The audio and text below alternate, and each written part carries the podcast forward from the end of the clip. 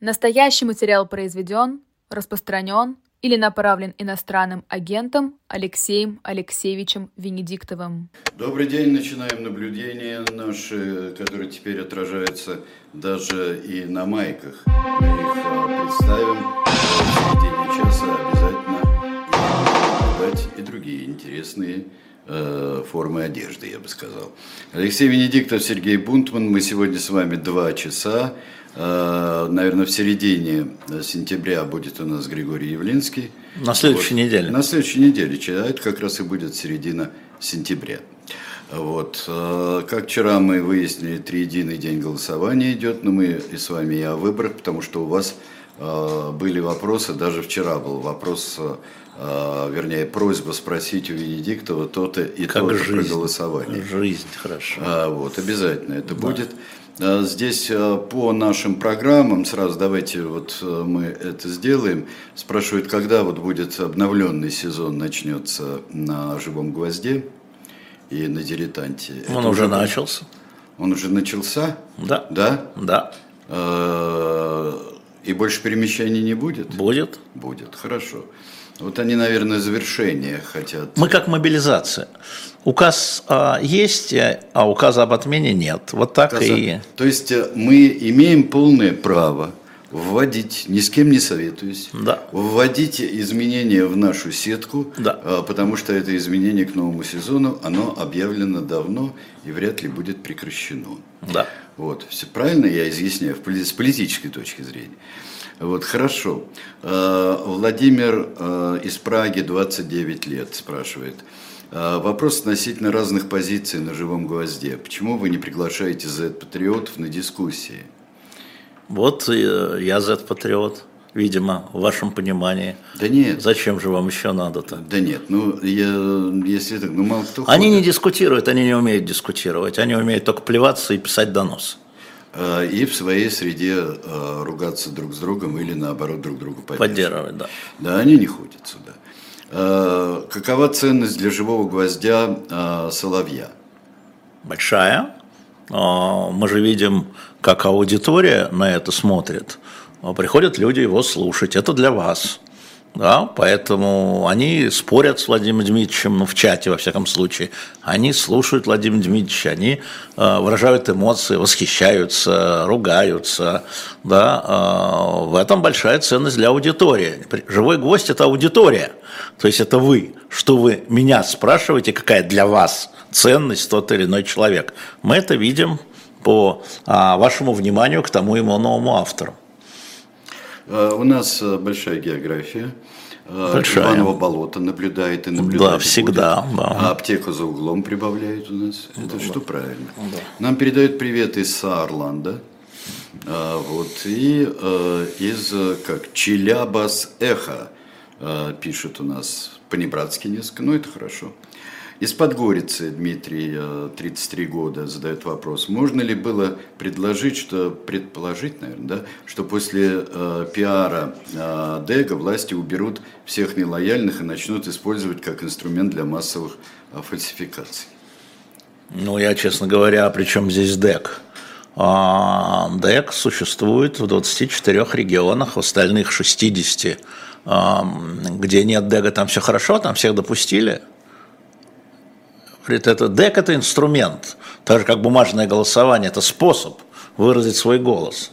Поэтому не связанные вещи, вас как-то там, вы молитесь на ДЭК, там в углу мой светлый образ, а, вот. Это все неправильно, надо относиться к этому как к инструменту, который можно и нужно совершенствовать, а можно, как делают власти сейчас, и надламывать.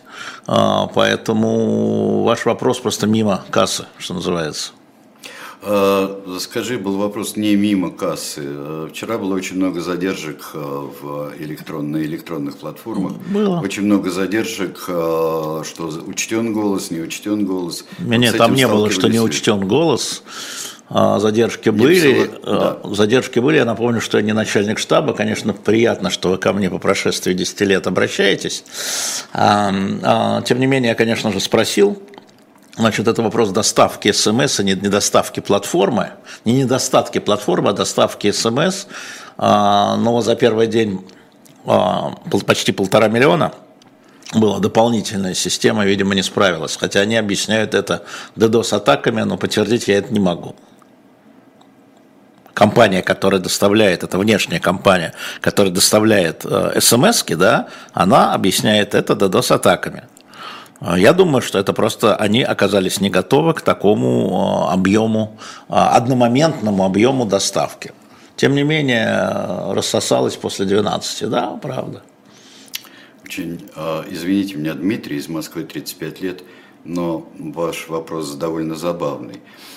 Как вы относитесь к Дню города Москвы? Зачем Собянин перенес празднование на вторую неделю сентября, ведь это не исторично? Я даже не могу на это ответить. Как-то я отношусь, когда праздник, тогда... А как вы относитесь к тому, что праздник Октябрьской революции был в ноябре? Ну, ну, право же, ну...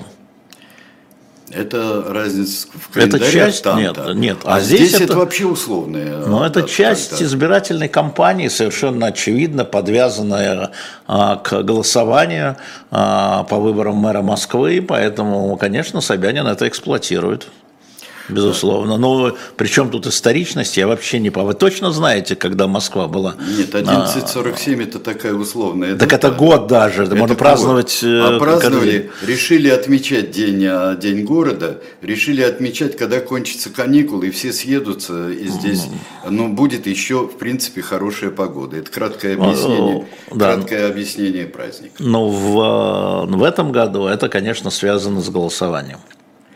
А как вы думаете, спрашивает Оксана, 53 года, из Москвы, а почему Сергей Митрохин а, не стал выдвигаться на московских мэрских выборах? Или его кандидатуру сняли власти? Нет, но я напомню, что существует муниципальный фильтр. Вообще это вопрос к Явлинскому. Ему его здесь задавали. Но я напомню, что был введен Медведевым, кстати, при Медведеве. Муниципальный фильтр а, нужно набрать определенное количество голосов муниципальных депутатов из разных муниципальных районов, чтобы тебя зарегистрировали. А Григорий Явлинский в этой студии говорил, что Митрохину удалось собрать всего четыре муниципальных депутата, четыре голоса. И когда они поняли, а, что они не соберут эти голоса, они просто не стали его выдвигать, его никто не снимал. На мой взгляд, политическая ошибка, потому что сама кампания по сбору подписей – это тоже продвижение собственных идей. А, но я так знаю, что на бюро «Яблоко» голоса разделились, выдвигать, не выдвигать, но в основном очень много зависело от Митрохина, самого Сергея. Ну, вот э, не выдвинулся. Э, вопрос Ирина задает, 69 э, лет, из Екатеринбурга. Э, скажите, пожалуйста, в каких-то городах эхо работает, в смысле наши филиалы, бывшие во всяком случае? Какая отличная команда была в Екатеринбурге? Спасибо за вашу работу. Спасибо, Ирина. Нет, не работает. Всюду, где эхо работало, всюду либо отнята лицензия, либо прошло переформатирование. Так же, как в вашем городе. Так, Лично я вычеркнул всех, Михаил сделал из Подмосковья, вычеркнул всех, в облдуму оставил яблоко, в горсовет оставил троих кандидатов. Молодец. Ну это вы отчитались, спасибо вам большое. Ну, вот, вот это ваш подход к выборам, а, который имеет абсолютное право на существование, как и другие подходы. А какова вероятность присутствия миротворцев на Горном Карабахе? Они а, присутствуют. А, и э, то, что они останутся. И Иларион 56 лет из Орла. Но Иларион, это же вопрос договоренности между Азербайджаном, Российской Федерацией и Армении, если я правильно помню протокол, подписанный э, в сентябре какого 21-го, 20-го, в сентябре уже давно это было года. Это вопрос, и они продлеваются. Э, если одна, в принципе, если одна из сторон не согласна, то миротворцы уходят. Это протокольная часть такая. Хотя мы знаем и другие случаи в истории, скажем, Приднестровья. Как ты расцениваешь э, действия вот армянского руководства вот на истекающей неделе? То, что э, не посыл в ОДКБ, а также объявление о обучениях Соединенными Штатами. Я ее расцениваю как панику. Я расцениваю как панику. Они, а, будучи людьми умными, понимают, что надвигается и не знают, куда метнуться, а метнуться некуда.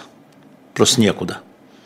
А, поэтому я понимаю, да, как бы их а, телодвижение, заявление. Вчера армянский посол был вызван в Министерство иностранных дел России с представлениями разными, а там Россия тоже показывает свое. Вот, но а, это, такая, это такой цукцванг настоящий для армянского руководства. Каждый ход ухудшает, на мой взгляд, ухудшает ситуацию именно для, армянского, а, для армян, но имеется в виду, если мы говорим об армянском государстве со столицей Еревана и армянском руководстве, поскольку ты спросил про это. Да, я спросил про так это. Так я про это и говорю, что ситуация ухудшается, а, ошейник затягивается, и а, пока никто из коспонсоров мирного процесса, ни США, ни Франция, ни Россия, вот, э, на мой взгляд, э, ничего не делает для того, чтобы хотя бы блокада перестать, потому что разговаривать с людьми, которые в блокаде, да, это держать их за горло. Ну, мой взгляд таков есть э, аргумент, который как бы доказывает, что никакого, никакой блокады нет. Это то, что существует вот северная дорога через территорию Азербайджана туда.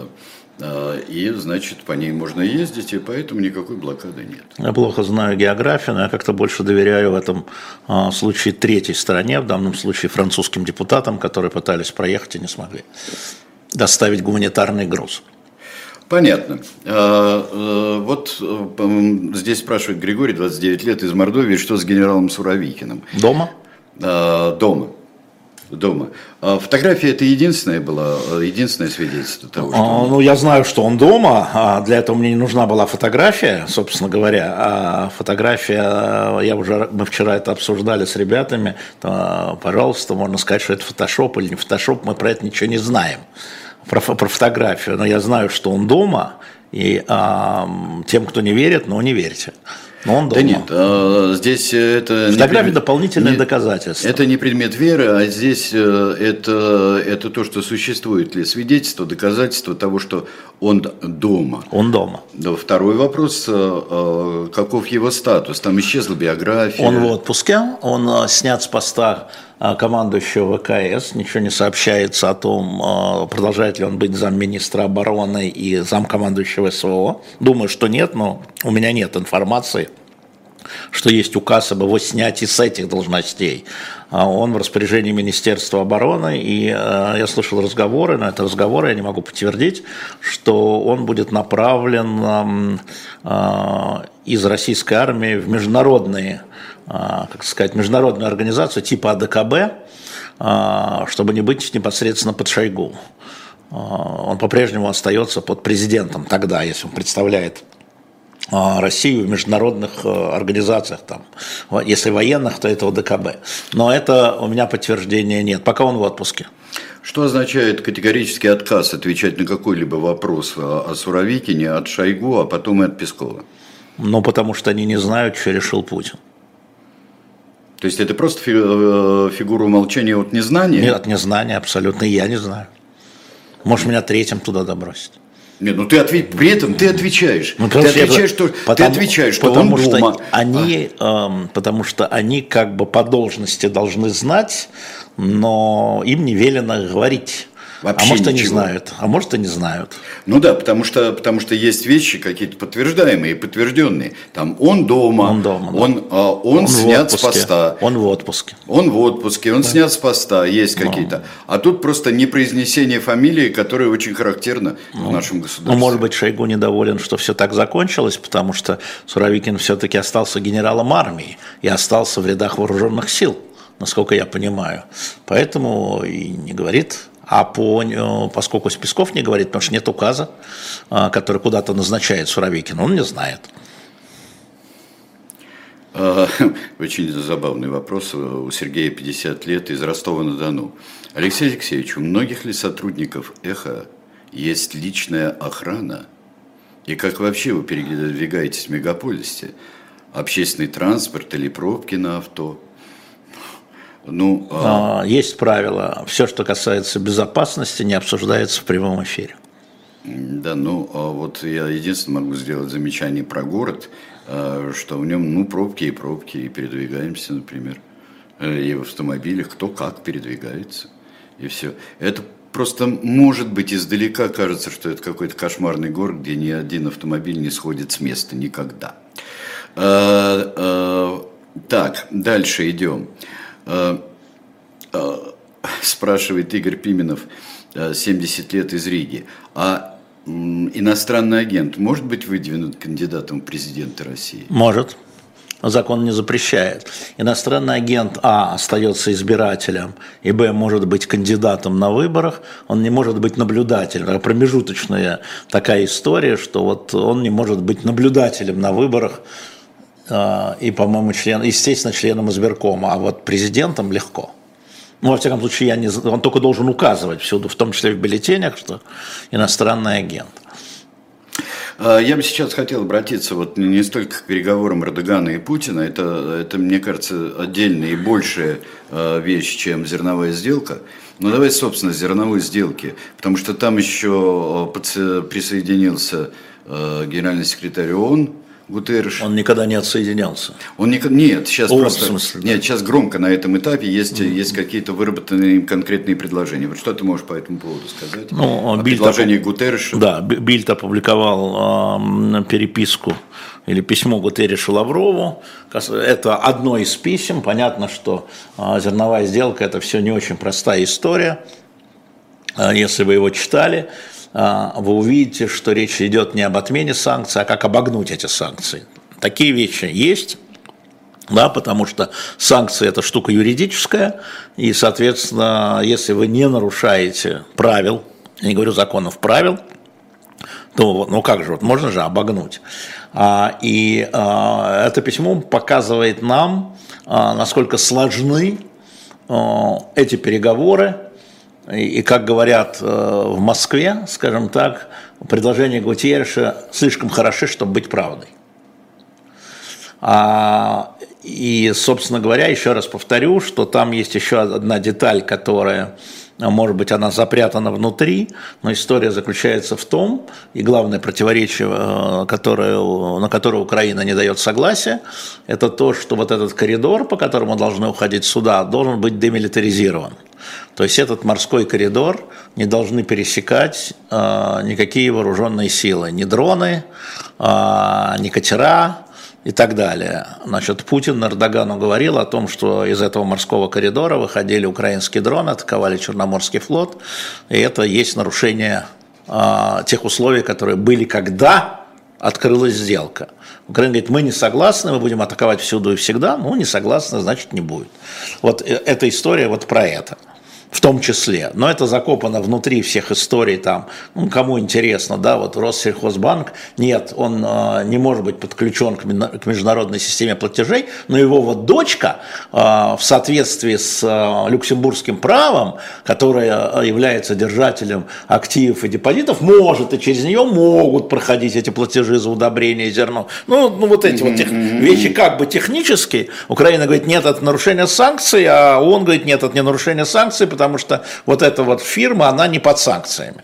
Ну и так далее. Поэтому вы сами можете на, на телеграм-канале или на сайте Бильда, э, на, телеграм-канале по-русски, такой канал Бильд на русском, прочитать это письмо. Э, может быть, да, я даже попрошу, а может оно уже есть на эхо, на сайте Эхо Макса Курникова поставить этот текст этого письма как документ, да, чтобы вы сами просто ознакомились с этим письмом. И одновременно а, был комментарий а, насчет представителя ООН, который занимается ну, оперативными вот этими переговорами о том, что это никакое не нарушение санкций, это мы так трактуем санкции.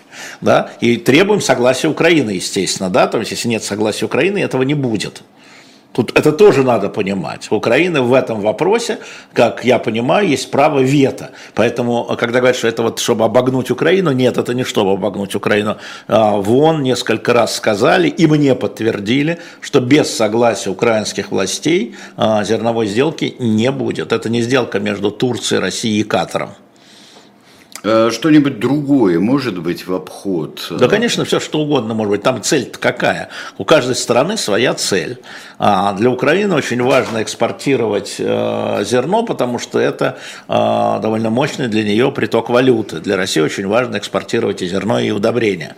Да, и получать за это тоже валюту. Вот это обе стороны заинтересованы. Вопрос, какой ценой? Да? Причем есть цена не публичная, а есть цена публичная, да, когда там, а, это они сдались, или это они сдались. И вот на это ни правительство России, ни правительство Украины идти не может.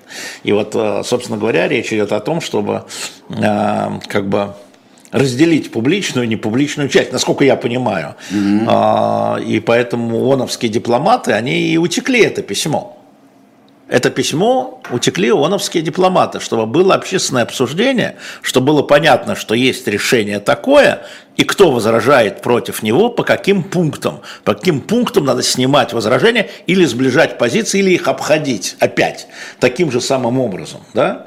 А, и это по каждому, чтобы вы понимали, по каждому вопросу, абсолютно по каждому вопросу, вот такие есть позиции. Есть непубличная часть, где каждый имеет свою выгоду, и есть публичная часть, где нельзя потерять лицо.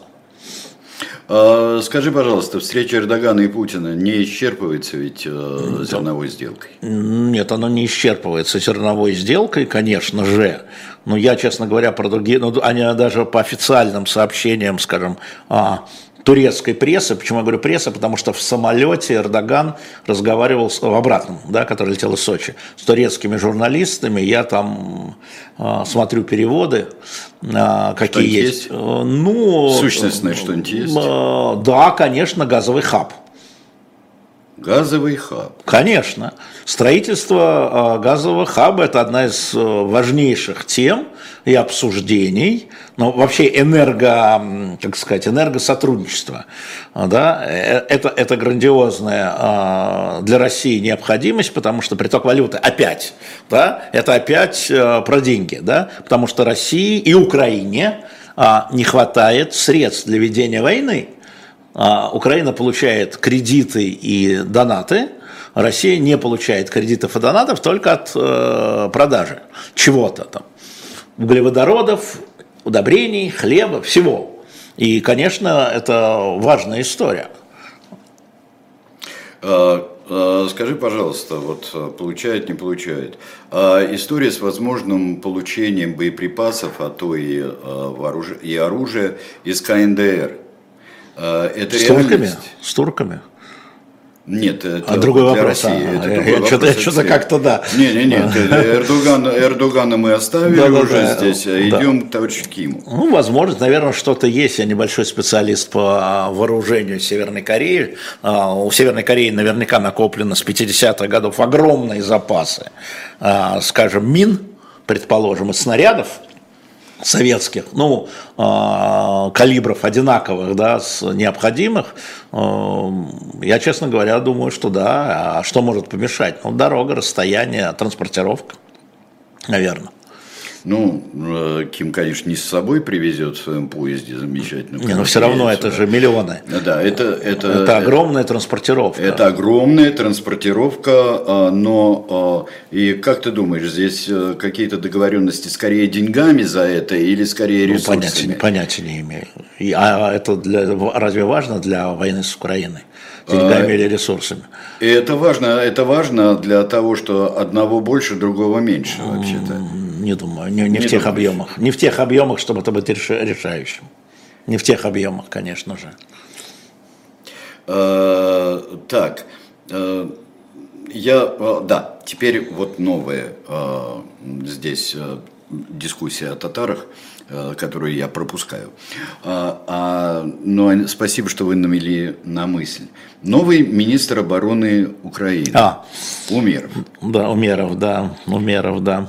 А насколько это, ну, во-первых, пожарная мера, а, пожарная мера а, замены, плановая ли, как тебе кажется, и что это может дать для общего процесса, и украинского, и переговорного, например? Да, давайте, давайте, значит, по внутриукраинской политике я точно не специалист, поэтому это оставлю украинским журналистам, которые там всячески по-разному комментируют. Значит, кто такой Умеров?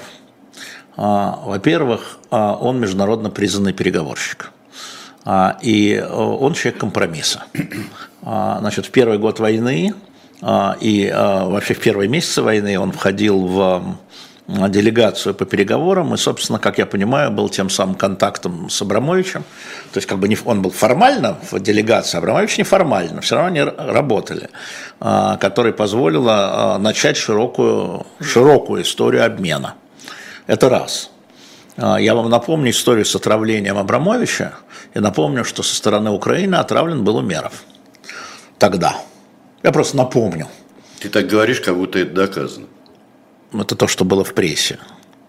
Я не следователь по особо важным делам, не Следственного комитета России, не СБУ Украины. А, вот. Я просто говорю, напоминаю, что было в публичном поле, что так. одновременно один и другой а во время переговоров в Стамбуле почувствовали себя одновременно плохо, и общее мнение было, что они отравлены. Мне Роман Аркадьевич это не подтвердил. Да? С Умеровым я не разговаривал. Тем не менее, мы имеем факт. А вторая история заключается в том, что а, Умерова, Умеров а, был избран в Раду как оппозиционный Зеленскому кандидат. Он был избран депутатом от а, голоса Вакарчука. Да? И вот приближение Умерова, который не входит в структуру вот команды а, значит, э, Зеленского, приближение Зеленским, да, то есть можно сказать о том, что этот человек напрямую связан с Зеленским, а не член команды. Имея в виду не член партийной команды, не член партийной машины а, а, «Слуги народа». Да, то есть он гораздо более отдален от других лидеров Украины, как там председатель Верховной Рады Стефанчук э, и так далее, да? Ермак и так далее глава администрации. То есть он личник, ну, в понимании тех, кто обычно следит за политикой, человек, который лично выбран Зеленским и продвинут, невзирая на то, что он был оппозиционным депутатом. Избран как, избран как оппозиционный депутат.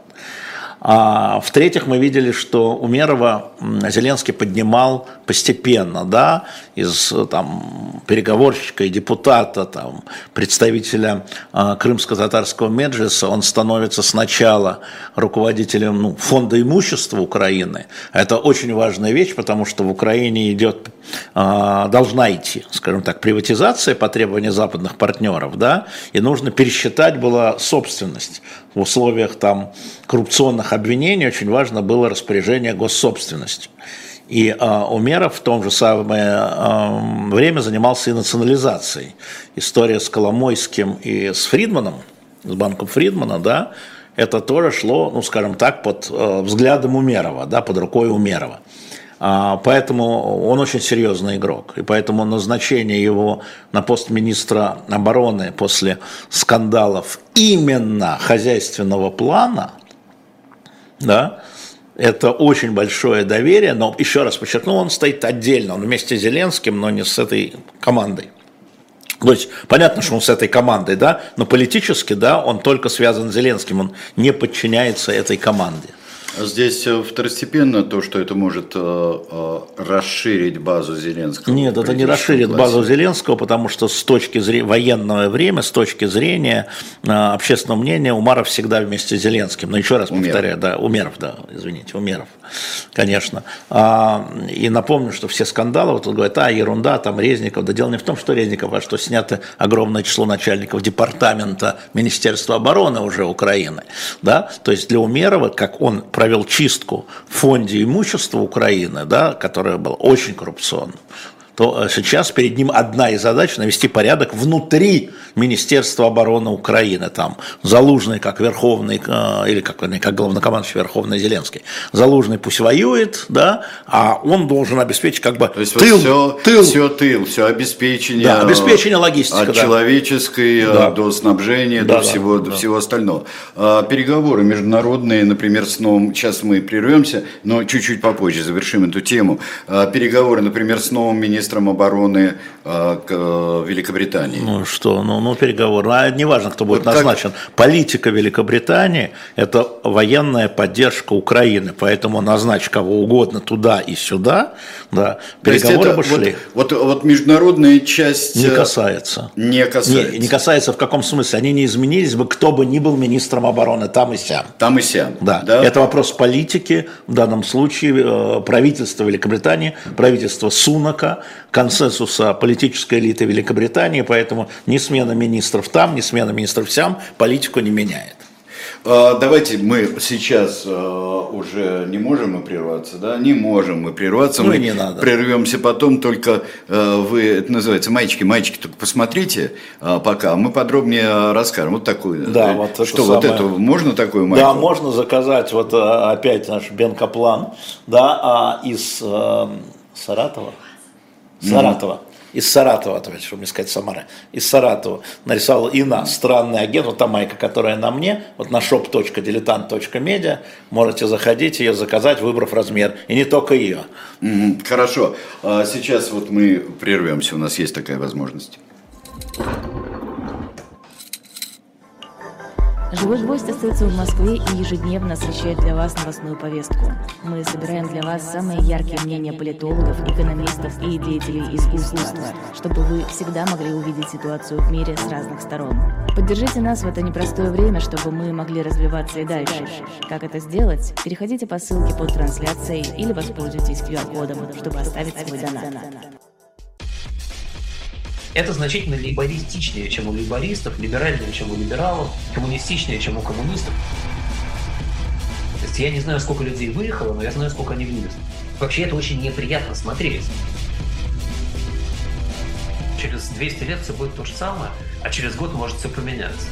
Это цифра, на которую не сбалансировать бюджет не удавалось, в общем, пока еще никому. В этой кстати, нет ничего страшного, кроме того, что это все вранье. Я понимаю, что красивая молодая девушка стесняется читать, что прямо написано в вопросе. Я даже тоже стесняюсь читать, что там написано, но я перескажу подробнее. Каждую неделю мы будем выходить в эфир 20 часов по Москве, 18 часов по Лондону.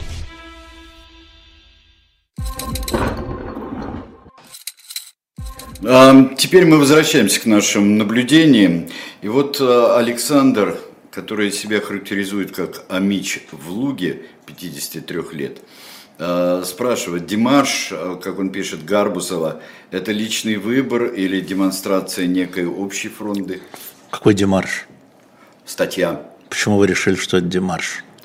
С этого и начнем. Ну, с этого и начинаю. Еще в апреле месяце Гарбузов дал огромное интервью Интерфаксу, которое, естественно, вы не читаете, даже я не читаю, агентство Интерфакс, где говорил приблизительно одни и те же вещи. Это статья ученого – да, эта статья, а, может быть, написана публицистически, но это статья ученого. И взгляд Гарбузова как специалиста на консервативную политику Соединенных Штатов Америки, он свою кандидатскую в 1987 году писал про консерватизм Рейгана когда Рейган, вот, вот он был только-только, да, что называется, только-только, в середине мандатов своих двух. Значит, это очень важная история, да, она заключается в том, что даже академические споры, если они задевают интересы а, правящего класса, они в России прекращены. И Гарбузов уволен. Поэтому, во-первых, в этом а, я же, я же все внимательно прочитал, что он говорил и писал до этого. Да, и посмотрел список литературы, который был в его диссертации. Понимаете? И вот та полемика, которая завернулась в Фейсбуке – между статьей Гарбузова и статьей Мовчана, может быть, Женя, ты в понедельник задашь ему все-таки вопрос, да, Просто это есть научная политика. Сидит Евгений да, да. Это и есть, это и есть, э, это и есть а, научная полемика без воплей там всех на виселицу или всех на трон. Хотя он сам, э, Гарбусов сам пишет, это не строго научная статья. Я же сказал, она имеет публицистический окраску. Да. Я же это сказал и согласился. Но да. это научная статья, и это научная полемика, потому что а, политическая идеология – это тоже наука. Масс, социальная психология масс – это тоже наука. И манипулирование правящим классом, а, значит, понимание масс – это тоже наука. Да? Поэтому это научная статья. Э, так, э, дальше э, мы идем. А, а, вот, вот, а, вот что я хотел давно спросить, а, тоже по внутренним делам. Очень понравился стрим ночной.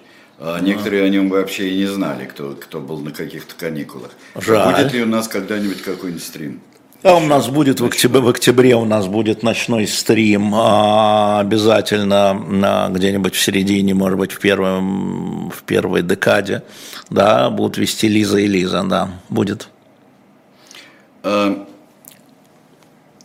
Александр, 34 года, спрашивает. Скажите, правильно ли я помню, что по прежним правилам Собянин не имел законного права переизбираться? И если я помню правильно, то когда и как этот закон поменялся? Вы помните правильно, ограничивалось двумя сроками. А, как он поменялся, я помню, это решение, это закон, это Государственная Дума приняла, а президент подписал месяц и год, я не помню, но это было после начала военной операции а, в Украине. Это было в 22 году летом, по-моему. Могу ошибаться, но это не имеет значения. Закон принят и подписан президентом. Вы все абсолютно правильно помните. А, так, а, рассматривается, если не секрет, Игорь спрашивает, 70 лет из Риги. Если не секрет, рассматривается ли возможность выдвижения Дмитрия Муратова кандидатом в президенты России? Им и мной нет. А может, кто-то рассматривает. За кулиса мировая. Да. да. Но самим Дмитрием и мной не рассматривается. А, ну вот что, Роман а, здесь почет Гарбузов. Цель режима – это нескрываемое и намеренное бессрочное удержание власти любой ценой, сохранение собственности и политического режима нынешней правильной а, правящей элиты, интегрированной с ней олигархатом. Но это, да, лошади кушают овес. В общем-то, это э, та вещь, которую э, и написал Гарбузов, и сказал. Здесь спрашивают, какова была реакция э, института. А, ну, мы видим некое заявление сотрудников института, с одной стороны, которое резко отреагировало на ту клевету, которую против Гарбузова значит, выставили на втором канале а, всероссийского телевидения, а, и было подписано коллектив, коллектив института. Но мы имеем и другую реакцию, если мне не изменяет память, зам кого-то, ректора, что ли, он написал, что вот это заявление, оно не от имени института, оно частное, и, ну и так далее. Вот, вот все, все, что мы знаем. Если э, Гарбузов придет сюда, мы спросим. Э, Никита, 37 лет, из Казани, задает вопрос. Расскажите, пожалуйста, подробнее про современных технократов России, Мишустин, Кириенко и т.д. Насколько они эффективны и могут ли они руководить э, без чекистов слэш армии? Вот так ставит он вопрос. Ну, а, во-первых, это разные люди, Мишустин и Кириенко. У нас нет партии технократов скажем так, внутри Кремля нет партии технократов. Есть технократы среди чекистов. Есть технократы, которые примкнули к чекистам. Есть технократы, которые... То есть технократы есть, но они принадлежат разным да, блокам вообще. Да. А, я не думаю, что любое государство технократическое может существовать без спецслужб.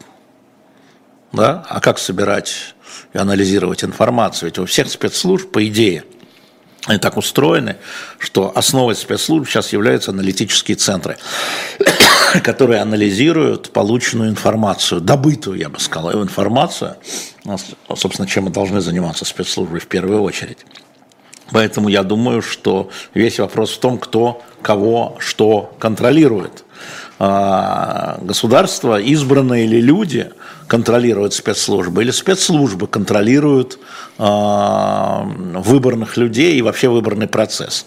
Вот если говорить совсем в черно-белое, наш дорогой друг из Казани, то вот можно вот так. Сейчас в России, очевидно, если вы посмотрите на это жалкое зрелище Государственной Думы, которая практически вся голосует по свистку, что избранные, избранные народные избранники, президент тоже, да, они э, явно идут по пути, продиктованным спецслужбами.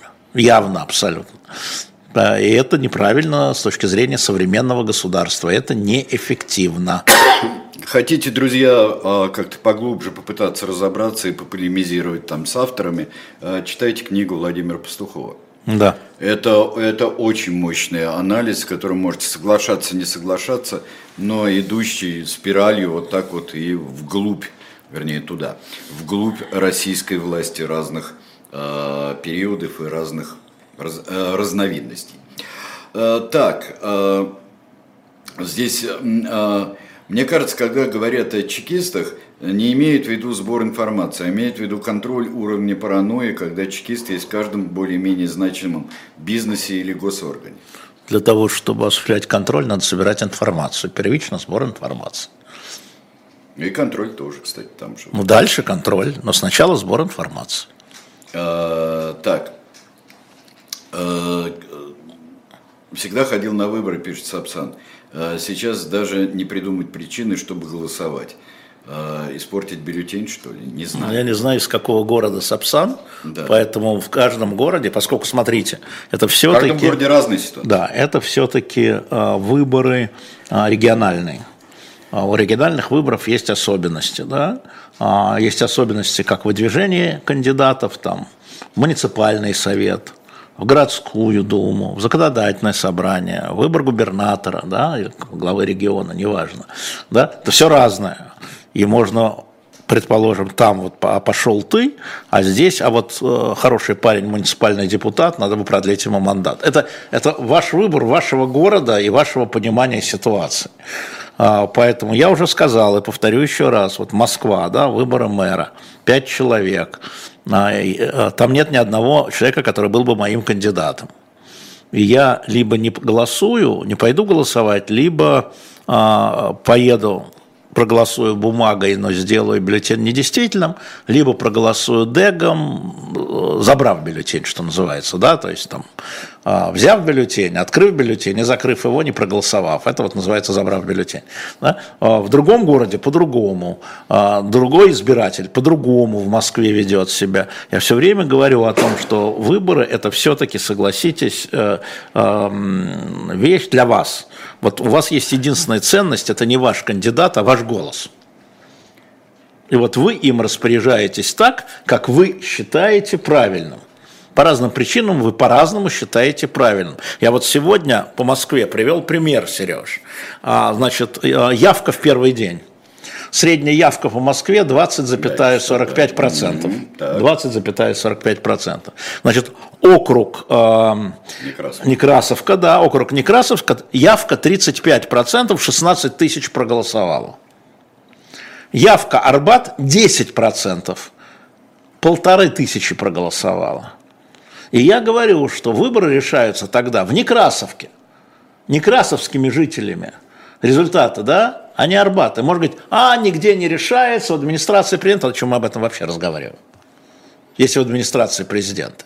На самом деле нет. На самом деле администрация президента или мэрия Москвы, она, конечно, манипулирует, она, конечно, администрирует, да, а, а что вы этому противопоставляете? Вот я вам приведу пример. А, циферки запишите, у кого карандаш, чтобы потом соседями обмениваться. 18 а, год – выборы мэра. Значит, а, напомню, что никаких претензий, только бумажные, никакого ДЭГа нет. Да? Только бумажные. А, значит, э, Собянин собирает чуть больше полутора миллионов голосов. И я всегда говорю, то есть это 20% от избирателей. Еще раз, 20% от избирателей, 18 год, получает Сергей Семенович Собянин. Так. Полтора миллиона, запомнили цифру, полтора миллиона. Значит, в процентах это дает 70 процентов. Он избран 70 процентами. Простите, пожалуйста, а где еще 80 процентов а, избирателей, которые, которые где были? Не хотели голосовать? Ну, их хотели. право. Где еще 6 миллионов? Нет, но были другие кандидаты, безусловно, да, но их было, а, извини меня, в два раза меньше, чем суммарно, чем у одного Собянина. А, извините, вы сидите э, на жопе дома? Хорошо, говорим мы. Не будем сидеть на жопе. Дадим вам дек. Сидите на жопе, нажимайте кнопочки. Приходит 21 год. А вот те самые выборы в Госдуму, за которые там мочат, да? Сколько голосов получили суммарно административные кандидаты? Ты меня не спрашивай, суммарно, я знаю. суммарно, суммарно, вот эти вот самые суммарно, я вам скажу, полтора миллиона голосов. Все те же административные кандидаты в Москве получили, те, это, это э, электронка плюс бумага. Не просто не голосом больше, а ста тысячами меньше. Потому что у Собянина было а, миллион пятьсот восемьдесят, а тут миллион четыреста восемьдесят. Да еще 141 тысяча а, переголосовала от них, ушла. Да? Те же полтора миллиона простите, те же 20%. Вопрос, где еще 80%? С дегом сидите на жопе у себя, да, даже вот в руку не возьмете аппарат. Вот и все. Теперь, да, что получают коммунисты в Москве? Основная протестная как бы группа. Полмиллиона голосов. 18 год там, по-моему, даже чуть меньше, потому что там кандидат не... Ну, не важно, полмиллиона – это их база в Москве. Сколько получили кандидаты умного голосования в Москве в 2021 году? Ну. 800 тысяч. Из них полмиллиона бумагой и 300 тысяч электронно. 800 тысяч. Где остальные? А теперь зайдем между. Голосование по поправкам Конституции. 20 год. Да. Где уже была электронка. Сколько получило голосов за поправки? 2 миллиона 800 тысяч. Почти путинский результат. Это вот то, что Путин получал на выборах президента. Я сразу хочу вам сказать, что графики профессора Сергея Шпилькина показывали все бумажное голосование в Москве и в 2018 году, да, идеальное. Графики были идеальные, не было претензий. Вот эти полтора миллиона, значит, нет претензий. Значит, сколько голосов было против поправок Конституции? Полтора миллиона. Вопрос. Почему в 21-м 800 тысяч? Где еще 700 тысяч протестных? Нету. Сидим на жопе. Отлично. И вот эта история с Некрасовской и Арбата у меня есть по каждому округу, по каждому из 123 журналов нашего района. А, а? Да. Да. 124. Вот, а, Это и... журналов, а районов 123. Хорошо, да. оставим это, да. а, потому что там все не так там 125. Вот, неважно, неважно. Я просто, как возглавлявший эту, эту контору, я, извини меня. Вот, а скажи мне, пожалуйста, вот почему... Даже вот такое... я тогда сказал, да. в 2020 году, да. после того, как прошла Конституция, еще раз, 2,8 и полтора. 2,8 за, полтора Да. против. Причем голосовавших электронно в 2020 году, ты помнишь скандал в 2020 году про электронное голосование? Нет. А знаешь, почему не было? А потому что те, кто голосовали электронно, их было больше против, чем тех, кто голосовал бумажно. И это устроило всех. Та же самая платформа. Оказывается, ничего нет, фальсификации нет, дырок нет, вбросов нет. Больше голосовал, 37% электронно голосовало против, и 32% бумажно голосовал против по Москве. Значит, а, теперь, а теперь главное. Да. И я тогда сказал, в сентябре 2020 года, я сказал, что на выборах в Госдуму просто надо поделить пополам. И вы увидите, что административные кандидаты получат Почему полтора. Ну, потому что явка такая. Ага. Потому что будет сокращение. Полтора будет у административных кандидатов, так, и у противников будет 700 тысяч, ну, стало 800. Потому что это наука, надо считать, надо уметь считать. И когда у вас, например, в Троицком округе а, явка 25, а почему? Знаешь почему? Почему? Потому что они уже голосовали электронно за метро. Помнишь? Они, да, был опрос Потому что метро, у да. них есть и был опрос, и был результат. Решение было принято на основе опроса. Потому что э, голосование, если люди приучаются к голосованию, и неважно как, дегом или бумагой, неважно как, э, они понимают, что голосование – это не только выборы. Это вопрос, а что делать с бездомными э, собаками? Это вопрос, куда вкладывать деньги, в парковке или в парке. Помнишь? Был По такой. трем районам сделали и разделилось 49 на 51. А люди должны приучаться голосовать, чтобы их решения потом одобрялись властями. Значит, теория такая. Можно я теорию Да. изложу? Да. Теория такая. А, На а, выборы... Теория называется «жопа». а, Можно так назвать. Да. Жуткое общество. Сидим на жопе. Жуткое общество. Да. Так вот, смотри, значит, в 2020 году для властей эти, этот а, референдум по Конституции Как-то они не обратили внимания на ДЭГ, что там может быть что-то такое. Нет. А важнее гораздо стали выборы э, думские, где обратили внимание, нашли все э, дыры, и в эти дыры все залезли пальцами и другим предметами. Хорошо, а противники-то Дега, что они в 2020 году не стали кричать, что здесь дырка, здесь дырка, здесь дырка, здесь дырка, здесь дырка, которые они вдруг обнаружили в 2021? Где были все эти не критики? заинтересовались, потому, Потому что... что результат устраивал. Конечно. А может, потому что это неважные выборы такие? Ничего себе. А явка-то какая была? Неважная для чего? Явка-то какая была? Поболее, чем во время думских выборов. Явка была за 50, а на думских 30. Вот и все. Ну, Конституция не изменилась. Явка ничего. была для народа важнее. Да, в Москве поправки Конституции могли бы провалиться. Да, в России бы не провалились, если бы ответственные политические деятели пришли и призвали бы, я тебе по цифрам показываю, да, голосовать против. Могло и в Москве. Вот эти полтора миллиона, вот они, уже были. А они не пришли, не один. Они не пришли. Половина пришла, вторая половина сидела на жопе. Ну, понятно. Это просто, Сереж, это просто наука, еще раз. Вот это вот не крики, лозунги, да? Выборы – это наука. Поэтому я говорю, выборы решаются в Некрасовках. Там, где люди неважно, что администрация приняла, Арбатом, Арбат отгибает палец, да, а, и грызет ноготь в твой адрес, понимаешь? Вот что это такое. И то же самое, я тебе могу сказать, весь центральный округ. Тверской 13, а, а, сейчас не помню, Краснопресненский 15 явка, да, то есть меньше, чем вот эти регионы, районы, округа, как угодно, по явке. Ну смотри. Зайдите, кстати, на сайт Мосгорразберкома, там по каждому не просто округу, УИКу, по каждому УИКу участковой избирательной комиссии ага. явка, по каждому. Зайдите, посмотрите. Скажи мне, пожалуйста, ну неужели, если вы а, на уровне Некрасовки или даже больше, чем условной Некрасовки, пришел бы Арбат, там а, все районы ЗАО, Драгомилово там и так далее, да. А, все бы они пришли, но неужели какой-то другой результат был бы? Нет, конечно, результат ныне в Москве с теми кандидатами, которые есть, конечно, был бы такой же. Но вопрос же всегда соотношения. Вопрос соотношения. Потому что как трактовать непришедших москвичей? Власть будет трактовать, их все устраивает, они за, а оппозиция будет трактовать, а, что они не пошли они голосовать, они против. Но тогда, да, тогда это все бессмысленно, потому что это трактовки, а не факты.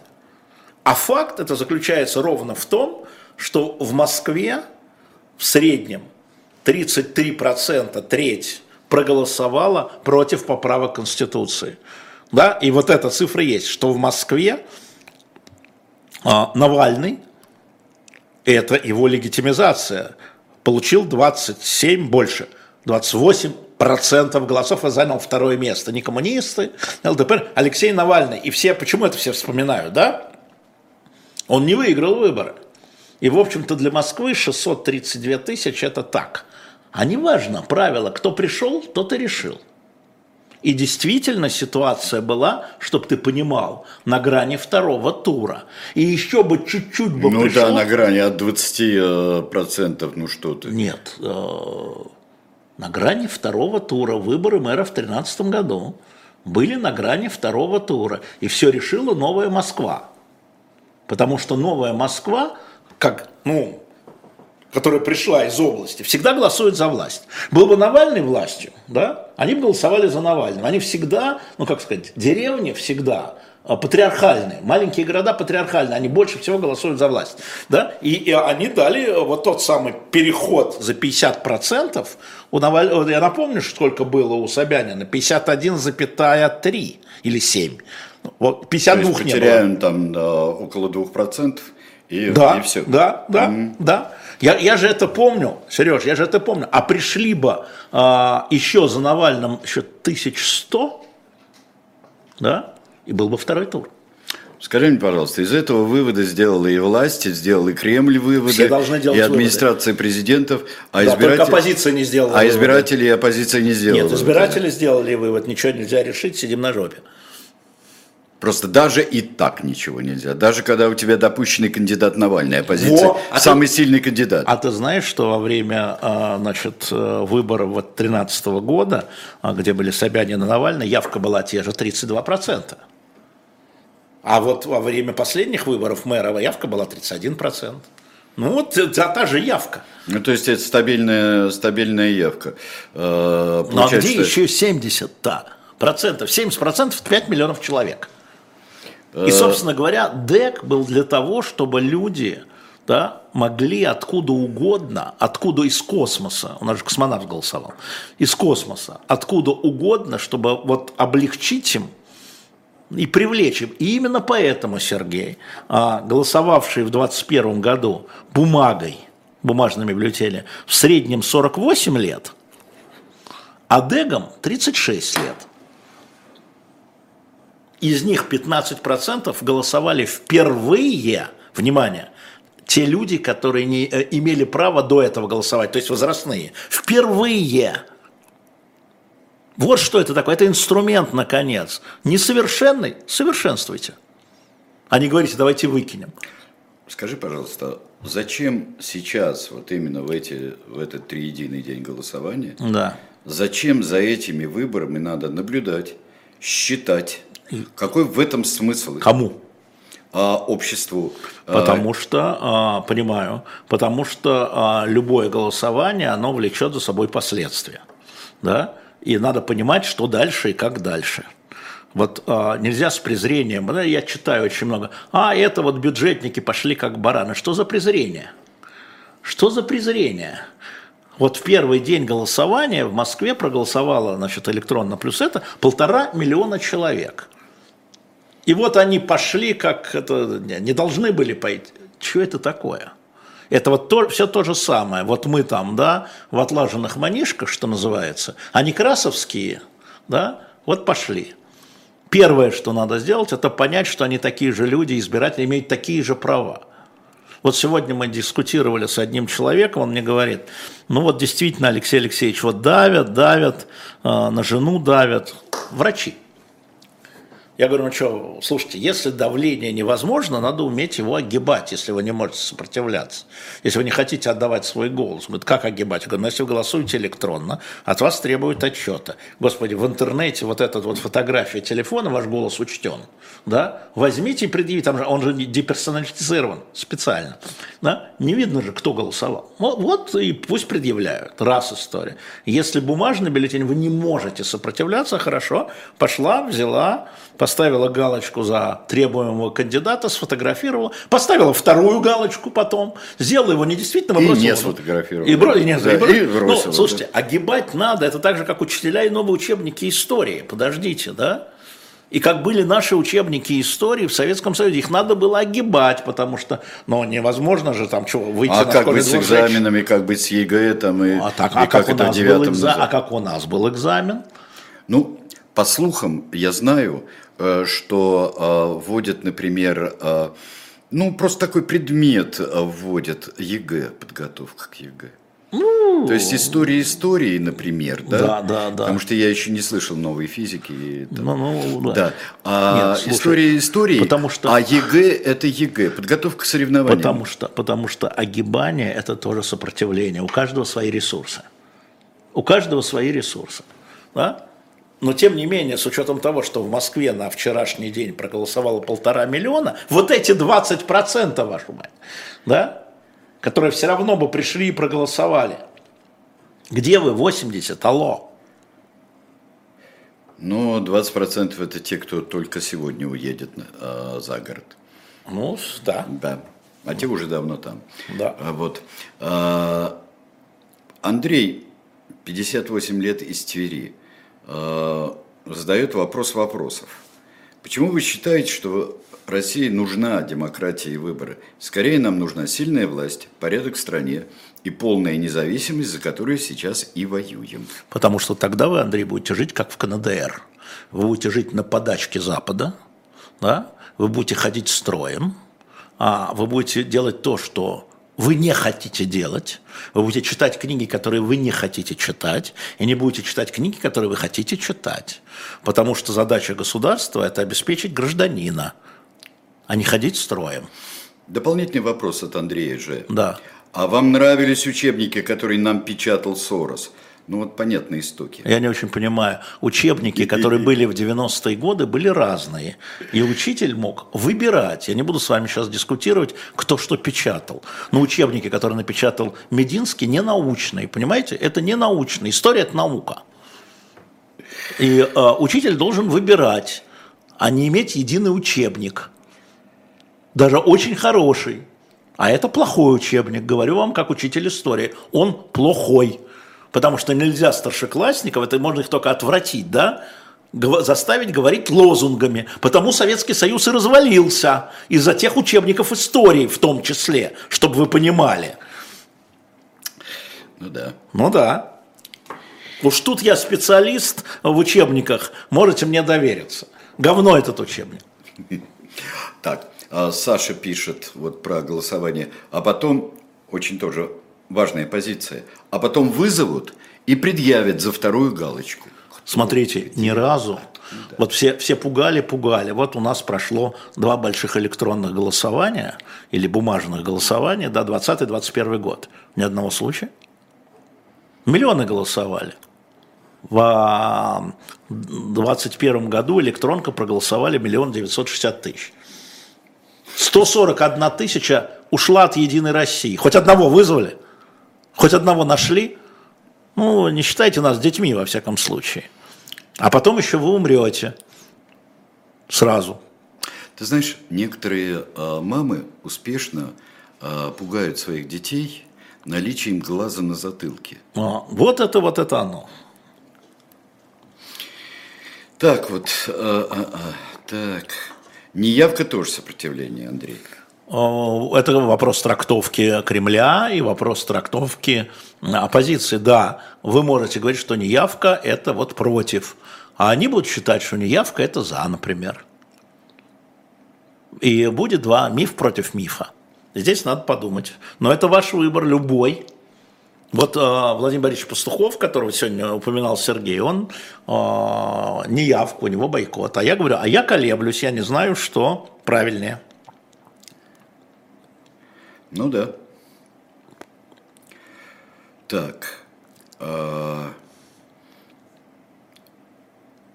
Ирина пишет. За то, что я возмутилась, что мне в библиотеке не выдали книгу Дмитрия Быкова, пришла полиция. И что? Я не работаю в полиции, в библиотеке нет, не работаю. Нет, нет. Это сейчас у нас такое государство, это называется движение к тоталитарному государству, когда вы публично высказываете точку зрения, а, не совпадающую с политикой государства, всегда найдется добрая душа, которая напишет заявление. А, здесь очень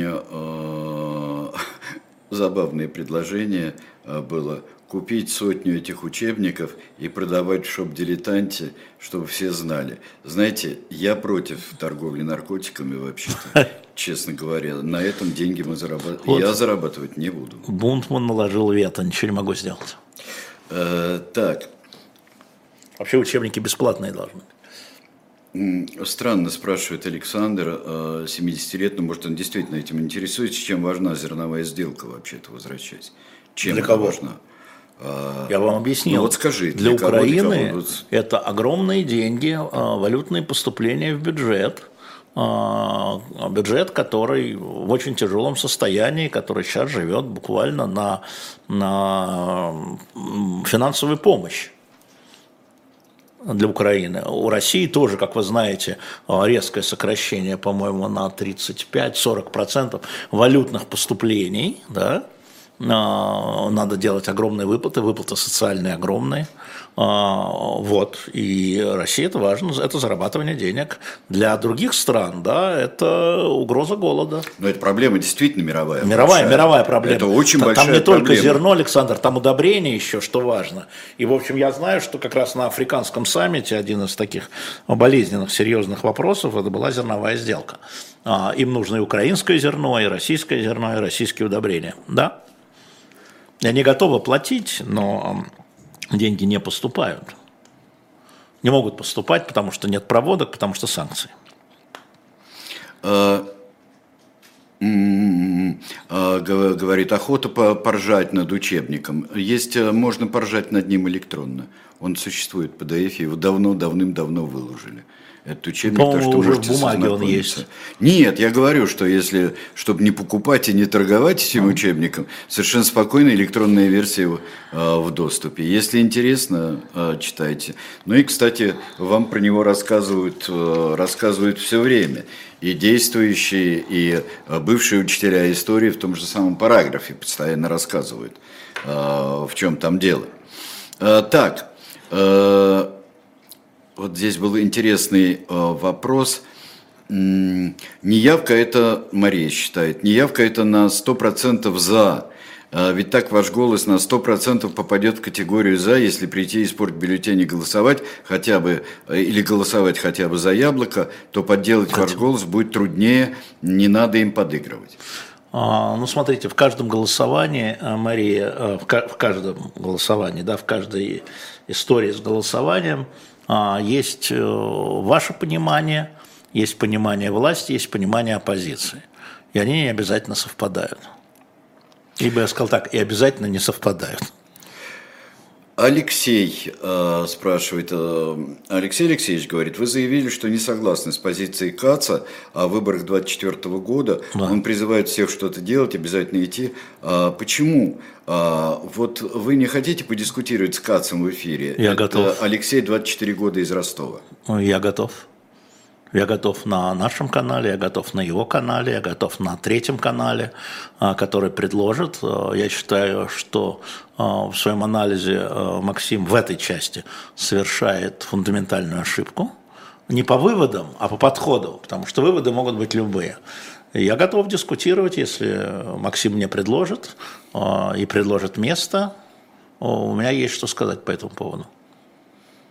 Ну, во всяком случае, это будет нормальная дискуссия, у меня такое ощущение. Да нет, мы вцепимся конечно. друг друга, ты чего? Нет, ну, а это смотря как и по какому поводу вцепиться. Да. И когда э, вцепиться это работа на публику, вот это Тут, я, я, я ничего нового не тут, скажу, тут потому не что обманешь. мою позицию, Алексей, вы знаете его отдельно, его позицию вы знаете тоже отдельно, но, но только я хочу напомнить, что а, КАЦ политика, я журналист, то есть КАЦ участник, актор, а я нет. Но я готов, тем не менее, а, потому что считаю, что любая сущностная дискуссия позволяет прочистить аргументы, и, может быть, даже а, кто-то кого-то в чем-то убедит. Да, но самое главное, что найти другие, найти основательность, другую, и здесь могут прийти а, новые повороты мысли. Вот в этом, в этом польза дискуссии нормальная, а не то, что там родится какая-то истина. Это как раз вопрос точнее будет ставиться, что делать.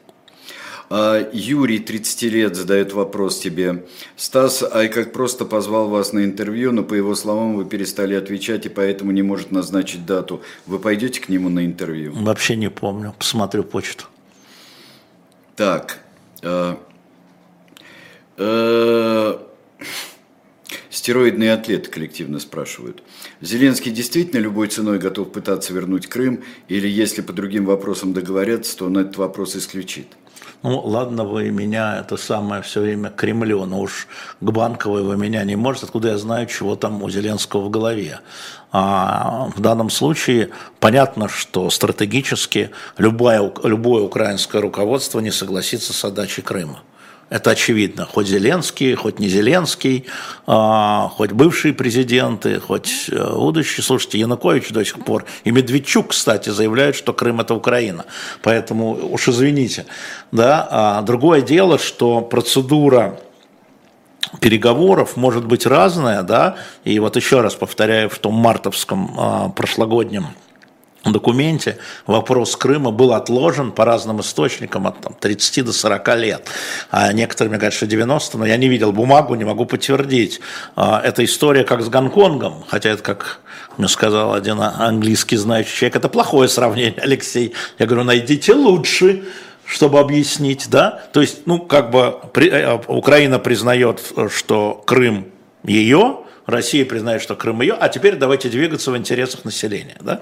Э, вот эта история, она а, может быть, но это уже тактика. А стратегически ни один украинский президент, а, это то, что вот когда была Грузия, я говорил, ни один грузинский президент, самый пророссийский, не признает отделение Абхазии и Южной Осетии. Никогда, даже в голову пусть... Официально не, не признает. Но, но так будет знаю. снова вести какие-то отношения, как сейчас Нет, отношения Грузии. и признание, это, слушай, да, да. когда, а, значит, после 2014 года а, были отношения Украины с Россией, и посольства были вообще-то, и переговоры были, и Путин встречался с Зеленским а, в декабре 2019 года в Париже, несмотря на Крым, конечно, были и будут, и будут.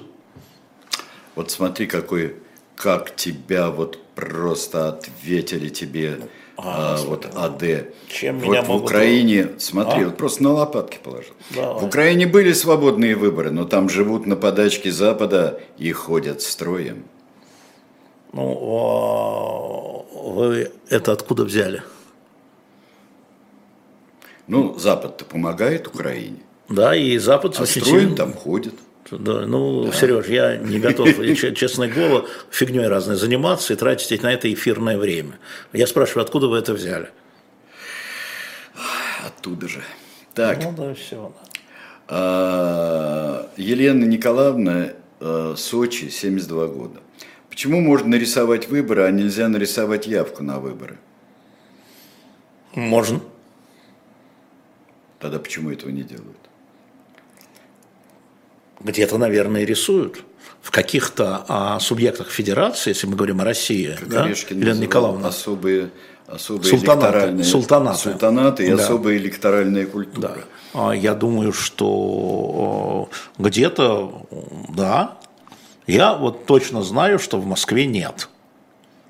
Вот пока я был начальником штаба, я вам говорю, в Москве нет, поэтому и было все время 30, да, а не 60, а не 80.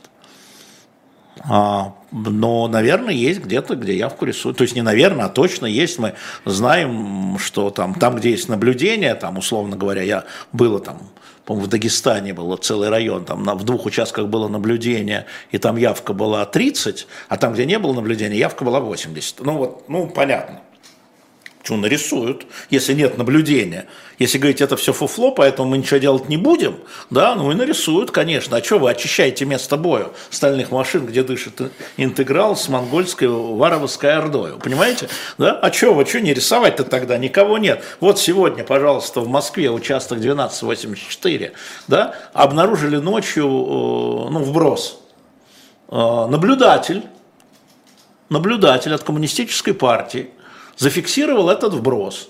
Немедленно это пришло в штаб, и где мой преемник э, Вадим Ковалев обратился к главе Мосгорразбиркома, и Мосгорразбирком принял решение аннулировать все бумажные бюллетени на этом участке. Я просто показываю вам наблюдателя. Вот один наблюдатель от оппозиционной, ну, парламентской партии коммунистов, они же тоже бьются, чтобы их там, да, как бы кандидат собрал, да, вот, пожалуйста, вам, вот вам история, вот сегодняшнего утра. Потому моментально. Никто опомниться не успел, как штаб отправил. Это у нас форма даже была такая, когда я был, да, там просим аннулировать, да, и Мосгорразбирком, все, зафиксировано. Не крики, не вообще крики, а вот зафиксировано. Это делают наблюдатели. Насколько упразднение, э, запрет голоса и э, репрессии против мелконянца – а насколько это вредит? Конечно, сейчас? вредит. Конечно. Мелконянц был моим замом. Несмотря на то, что голос уже был признан э, там, кем иноагентом, да, несмотря на это, я там упрямо назначал Мелконянца своим замом, и он э, руководил наблюдением, да, и процедурами, как это исправить. И за его подписью, кстати, уходили, за моей его подписью уходили э, в Мосгорразбирком требования аннулировать тот или иной участок, где было доказано, что там совершен брос. В Москве это было 3-4 участка, ну вот, пожалуйста, еще раз, да, а, в эти 3-4 участка, там, из 3 тысяч, из 2 тысяч, а, за этим надо следить, это не мелочи, это все не имеет, когда какая ерунда один человек. На каждом участке должно быть, на каждом участке. И в свое время, в 2013 году, потом в 2015 году, мы закрыли стопроцентно все участки видеокамерами, и они продолжают работать. Все московские участки закрыты видеокамеры, на всех московских участках стоят наблюдатели и оппозиции, и э, штаба, да, на всех. И есть закрыты, все закрытые участки мы закрыли. Воинские участки в Москве, производственные участки в Москве. Их не открыли снова? В этот раз нет еще. Еще нет. Но пытались, я знаю, пытались. Это же были тяжелые переговоры, скажем, с московским военкомом. Тяжелейшие были переговоры. А как делать, что там есть общежитие, скажем, главного разведного управления, Сереж? Вот им все говорят мелочи. Говорит, вот они голосуют, нет, нам нужен закрытый участок. Мы говорим, нет, не будет, потому что вот не будет решения Мосгоразбиркома, там общественный штаб. Он говорит, мы не можем, потому что там камеры, это ребята потом уедут. Я говорю, хорошо, камеры выключат, но удваиваем наблюдателей. Чтобы они вот брали, заходили без командира. Вот эта история вот таких мелочей. А помнишь эту историю с э, роддомами, тоже где были участки? Роддомами, кстати, Ксения Собчак подняла тогда э, вопрос, потому что э, туда нельзя пускать людей, ну, потому что инфекции. Ну, правильно. Значит, и тогда вместе с Министерством здравоохранения мы сделали письмо а, о том, что те, кто направляются наблюдателями, должны пройти диспансеризацию перед буквально вот перед, перед тем, как вот и, и ходить там в бахилах, ну понятно, когда и так далее. Вот так и, и так запустили. И в психиатрические больницы таким же образом делали. Да? И это все Мелочи вы скажете, но мы выстроили систему мелочи. И также надо было электронно выстраивать, шаг за шагом ликвидировать уязвимости, а не вопить. Уязвимости, обнаружили уязвимость, давайте э, ликвидировать к следующему голосованию. Нет, вопили. Ну, получите сейчас. Давай вернемся на, на наблюдение голос мелконенца. Да. Вот, э, вопрос вопросов состоит в том, а, что возможность таких вещей, как, например, сделать заместителем там а, а, мелконенца, оставить камеры да. на участках да. и так далее и тому подобное, да. что это невозможно. И здесь есть какой-то подвох, считают, когда а, этого добиваются люди, например, как ваша эта самая комиссия. Да. А как невозможно, когда это в Москве было, и повторяю, все а, значит, графики, которые строил Шпилькин, показывали, что в Москве, еще раз повторю, бумажное голосование, да, абсолютно чистое, начиная там, с 15 года, все чи-чи-чи. Так не бывает, вчера грязное, сегодня чистое. Да? Камеры отдельно, КАИБы отдельно, а, значит, наблюдение отдельно, запрет на удаление журналистов отдельно, принималось отдельным решением. Отдельным решением. Чем это добиваются? Настойчивостью или, или аргументами какими-то? Ну, Потому как? что есть убеждение, что аргументы никакие не действуют. Ну, действует, что ты конечно. все время бьешься в стену. Ну, результат вот он был. Ну, что вы мне рассказываете? Вы что, правда думаете, что оппозиционные депутаты в Мосгордуму избрались сами собой, что не могли фальсифицировать власти? Нет, ну это спустили из администрации президента, а. спустили. Давайте у нас это будет вот вы даже один... на иноагенту скажите, депутату. Да. да. Вот. Послушайте, вот э, э, я уже это объяснять не буду, потому что надо работать, а не сидеть известным местом на диване. Надо работать, надо ходить убеждать, да? надо объяснять, надо настаивать на своем. И это в Москве получалось до начала военных действий, даже во время эпидемии. А Никита, 20 да. лет, да. спрашивает, в истории э, есть примеры объединения оппозиции против общего врага. Во Франции партии объединились в свое время в Народный фронт и помешали фашистам тогда, проще говоря. Угу. Почему наша оппозиция не может так? А сколько Народный фронт продержался, не помните, Никита? А, сейчас скажу, четыре года. Два? Всего два. два. Два. Леон Блюм? Да, Леон Блюм, да. А потом пришел Петен. А, да. Э, ты сокращаешь э, ходы, потом пришел э, Деладье, радикал. Ну, конечно, а да, потом да, пришел да. Петен. Да. А, значит, что мешает оппозиции, надо спросить у оппозиции, но мы видим позицию Алексея Навального, который является самым ярким лидером оппозиции, первым, а, который в своих постах об этом пишет. Мы видим позицию других, Ходорковского, Каца, а, Григория Явлинского, которые, ну, вот они излагают, вы сами можете сравнить, что им мешает. А, но еще раз повторяю, меня порадовала позиция Волкова по поводу ФБК, по поводу Екатеринбурга, когда они призвали голосовать за яблоко, несмотря, я говорю, что у нас Григорий Алексеевич что-то упадет в обморок в прямой эфире через неделю. А, впервые ФБК а, значит, изменила умному голосованию, это другое умное голосование, когда они призывают голосовать за список, и основой этого является не а, подход, что этот может победить единоросса. И не голосуйте за любого, кроме как единоросса, а голосуйте за того, кто ближе нам по военной или антивоенной позиции. Вот это политический выбор. Может, он неправильный, может, правильный, но, во всяком случае, он понятный. Да? Это он понятный политический выбор. Да, это по, а причем по он... Госпопи... Гос... Екатеринбурга по выборам Гордуму Екатеринбурга. А, причем это выбор, на мой взгляд, это выбор с некой положительной программой, а не отрицательной. Да, конечно, да, да, да. А, я поэтому говорю, что это другое умное голосование, умное голосование 2. А, вот. Или, как сказал Пастухов, язвительно ограничено умное голосование. Вот. А, да. Про другое. Аук. Даниил, 29 лет, Иванова.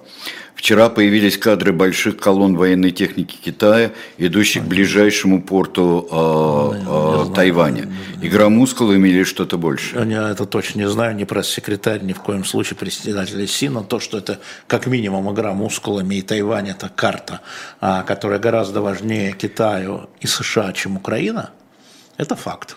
В чем настоящая причина отсутствия э, Си э, на двадцатке? Может быть, это? Мы много, не знаем, может быть в этом. Много говорят о противоречиях с Индией. Ну, с Индией, конечно, были противоречия, но это не мешало им обострение... встречаться на БРИКСе. Прошу ну, прощения. Только да, что, в Южной Африке. Только что, да, но, да. но там произошли некоторые там столкновения. Да, ну, да, они, ну, все время происходят. они все время происходят. Они все время происходят. Я думаю, что это история а, внутренняя, а не внешняя, а не в Индии дело. Э, внутренняя, внутрикитайская да, история. Включая Тайвань, конечно. Включая Тайвань. Потому а что, что это тоже внутрикитайское дело. А имея, что... имея в виду, что руководство Китая все время говорит своему населению, своей партии, своей армии, что Тайвань – это часть Китая, и Тайвань будет э, возвращен а, в лоно матери. Да? И они должны это руководство перед армией, перед бюрократией, перед населением это демонстрировать. А скажи мне, пожалуйста, помимо Тайваня, э, какие-то э, какие проблемы действительно серьезные, которые мешают Си приехать ну, на двадцатку, могут быть? Ну, могут быть, но я не знаю. Есть не... замедление, но это не приехать на двадцатку не проблема. Я думаю, он демонстрирует решительность в отношении Тайваня. А, понятно. Так, дальше. О, замечательно. Россияне заслужили Владимира Владимировича. Я думаю, что Владимир Владимирович заслужил россиян. А скажите мне, пожалуйста, а украинцы заслужили Владимира Владимировича? Вот какую херню вы несете? А? Владимира а? Владимировича? Владимира Владимировича Путина. И его действия. Да, конечно, они заслужили. Что вы несете? Лозунги, пожалуйста, а, в другой чат, если можно. Глупые причем. А, Дмитрий, 34 года, а, из Стокгольма. Но ты на лозунг ответил и а, повернул его, и спросил о смысле этого лозунга. Иногда надо изнанку лозунга поворачивать. Это тоже полезное дело, что ты и сделал сейчас. Прокомментируйте, пожалуйста, отмену выдачи паспортов в консульствах Беларуси. Зачем это? Могут ли власти Российской Федерации пойти по тому же пути? Ну, конечно, власти могут пойти по такому же пути. Это создание довольно серьезных, довольно серьезных затруднений людям, покинувшим Беларусь у них не будет документа, а в документе визы, да, а, действующего документа. Европа – это штука очень бюрократическая. Значит, сейчас европейцам надо думать о том, как создавать а, заново нансенские паспорта для тех политических беженцев, которые скоро останутся без а, документа, на основании которого они находятся на территории той или иной страны. Это абсолютно просчитанная вещь. Абсолютно просчитанная вещь. Куда деть-то? Паспорт недействительный, передвигаться невозможно. И, конечно, Россия может это применить. Чего? Но мы не будем ему подсказывать, но им Александр Григорьевич подскажет. А верите вы в, возможно, в несиловую, ну, пред, что возможно несиловая смена власти в России? Верю. Выбытие ВВП по естественным причинам не в счет и разворот в сторону почему? демократизации. А почему не в счет? А почему не в счет? Он что, бессмертный у вас уже, что ли?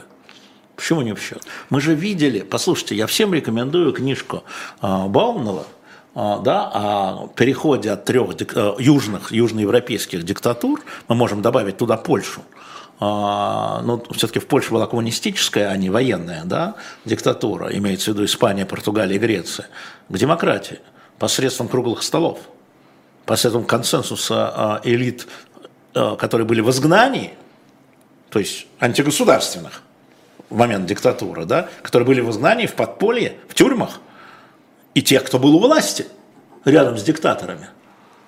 Почитайте, как это происходило. Я все время рассказываю, как это самое. Э, картинку даже помню, как был поражен, был первая моя такая э, картинка в газете, фотография, сидит председатель правительства, переходного правительства Польши, а, а рядом с ним сидит его первый зам, он же министр внутренних дел, который его арестовывал в 81 году, генерал Кичак такой, министр внутренних дел. Они сидят в одном правительстве, и этот, не Мураховский, а как его, господи, а, а, председатель правительства, который был интернирован во время вот солидарности, да, и его первый зам, генерал Кищак, который представляет коммунист, не просто коммунистической, спецслужбы коммунистической Польши. И этот переход осуществился так. А мне кажется, что в случае Польши и других, например, с, э, да. бывших социалистических стран, там как только ослабло, ослабло давление со стороны могучего, скажем, Советского Серьезно, Союза. Испания, какое давление? Вот поэтому а для меня Польша и Испания это разные вещи. Да, но переходы, процедуры, инструментарий. А процедуры, да, инструментарий, да. Э, инструментарий, да. Хотя в Испании не обошлось э, без э, первого испанского космонавта Каррера Бланка, которого взорвали еще как наследника, который мог бы очень сильно помешать демократизации Испании. Там были мягкие франкисты, твердые франкисты. Там другой бюрократии не было, она вся была франкистская. О чем вы говорите? Ну, Исполнительная франки... власть. Да франкизм тоже был разный достаточно. Так, я про... Угу. А я про что? У нас разные элиты И когда есть. ушел Франко, и когда ушел Салазар физически из жизни, пошел процесс. Так значит, без ухода из жизни. Я сказал, сами знаем что кого. Я, я с этого начал. Я с этого начал. Нет, Владимир Владимирович считает, что он все делает правильно. И пока Владимир Владимирович у власти, эта политика будет продолжаться. Хотя, как правильно сказал Зеленский, он еще может нас удивить. Или не Зеленский, кто? Гуриев э, вчера у нас сказал, он еще может нас удивить. Ну, хорошо, он нас неоднократно удивлял. Не знаю, что имел в виду Сергей Маратович, но действительно может удивить. Владимир Литвиненко, у вас нет ушей. Ну, это плохо. У вас нет ушей. А башка у него есть? А, не знаю, он в нее ест и из нее пишет. А, понял. Ну, Извините, Владимир Литвиненко, но отсутствие ушей – это очень тяжелая травма. Э, так. Э, не поняли ничего. А, да, во время, так при, а вот Илья Иткин напоминает, что здесь объединение разных сил. Так при попытке путча в Испании сидели в кортесах рядом Суарес и Карильо. Ну да. Да? Да. Да. А между прочим, именно генералы а, не выступили в поддержку путча. Франкистские генералы. Франкистские генералы. Между да прочим. и сам Хуан Карлос, извините, откуда взялся? Наследничек ну, наследничек, он, Кто в общем-то, воспитывался у Каудильо. Вот именно. Вот, а, вот так. А, а, так. Алексей, Алексей, 36 а, лет из Москвы. Из истории мы знаем, обороняясь войну не выиграть. Кто вам это сказал? Обороняясь войну не выиграть. А Отечественная война 12 -го года? Ну там же потом... А, как Нет, вы... потом, потом, подожди, подожди, а подожди, выиграть? А, только обороняясь войну не... Ну, ну я же не дочитал до конца его вопрос. Как вы считаете, для того, чтобы выиграть, Россия пойдет в атаку в следующем году? Да я вам сказал уже, что мы проиграли ее 24 февраля 22 года. При любом исходе. Да. А, сказать, любом... как я считаю, я сказал. А, так, у нас э, э, не успела купить, э, кто-то здесь не успел купить аптеку за углом Галина не успела купить. Ну, ничем пока не могу Все помочь. уже, да. Пока у нас три других майки, в том числе вот эта майка, а сейчас на shop.diletant.media, майка, которая на мне, иностранный агент.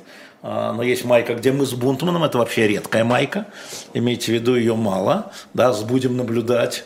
А, Она такая, есть дивная майка с Оруэллом. Зайдите на shop.diletant.media, посмотрите. За смотр денег не берут. Проблема э, у Лены. Подожди, кстати, Да. книга, Сережа, ты забыл? Ой-ой-ой, книга. На shop.diletant.media. Опенгеймер. Триумф и трагедия американского Прометея. Здесь. Э, К выходу, не выходу фильма. Ты, видел- ты видел, как э, Я видел. с той же афишей, с той же афишей здесь другие названия, Да, есть да, пиратские да, выпуски да, и так далее. Э, Да, э, это книга об Оппенгеймере. Теперь я смерть, разрушитель миров. Это переводная книга. Вот переводная книга, это Кай Берт и Мартин Дж. Шервин написали эту книгу. Так что shop.diletant.media вы можете эту книгу купить, И если завернуть история... в майку. Ну, ну что ж ты говоришь, я, я не знаю. Это... э, Ино- Он же тоже иностранный агент Оппенгеймер. А, ну да, может быть. конечно. Да, на, а шоперы мы уже все продали, так называемые. Шоперы Я выучил слово. Шоперы мы все продали, да. Ну вот, Но ничего. еще будут, да. Проблема у Лены. Так. Вот открыла бюллетень и пока читала, какие претенденты прекрасные, гуглила, проголосовать не успела. Представляете, как бы узнать, кому мой голос ушел, можно как-то а, 39 лет Москва. Лен, он не ушел никому. А, Он, вы его взяли и не опустили в урну. Вы его унесли с собой. А, то есть это электронный бюллетень, Если, ну, это электронный. унесенный с собой. Это, да, ну, это ну, я, бюллетень, я понял, да. это он влияет на явку, но не влияет на результат. Зна- Знаете, как пишут, да? Выдано там 100 бюллетеней, в урне обнаружено 92. Вот 8 унесено с собой. Вы в этих 8. Треск печени считает, что здесь I know agent, вы плохо читаете, выглядит безграмотно, а, потому что в этом, в этом есть глубокий смысл, которого вы не хотите понять. Ой, Господи, помяни царя Давида и всю кротость его. Кроткий бунтман, это звучит приблизительно как А- жареный лед. Жареный лед, а, а сами изобразили на майке, будем наблюдать, тебя с какими-то рогами красными изобразили, а меня чуть ли не с нимбом и в цветах зенита. Это Не кошмар. чуть ли с нимбом, а с нимбом и в цветах зенита. Ну что же это это к такое? плану в его Саратов. О, Ну я да. выучил Саратов. Саратов все-таки, Саратов, да.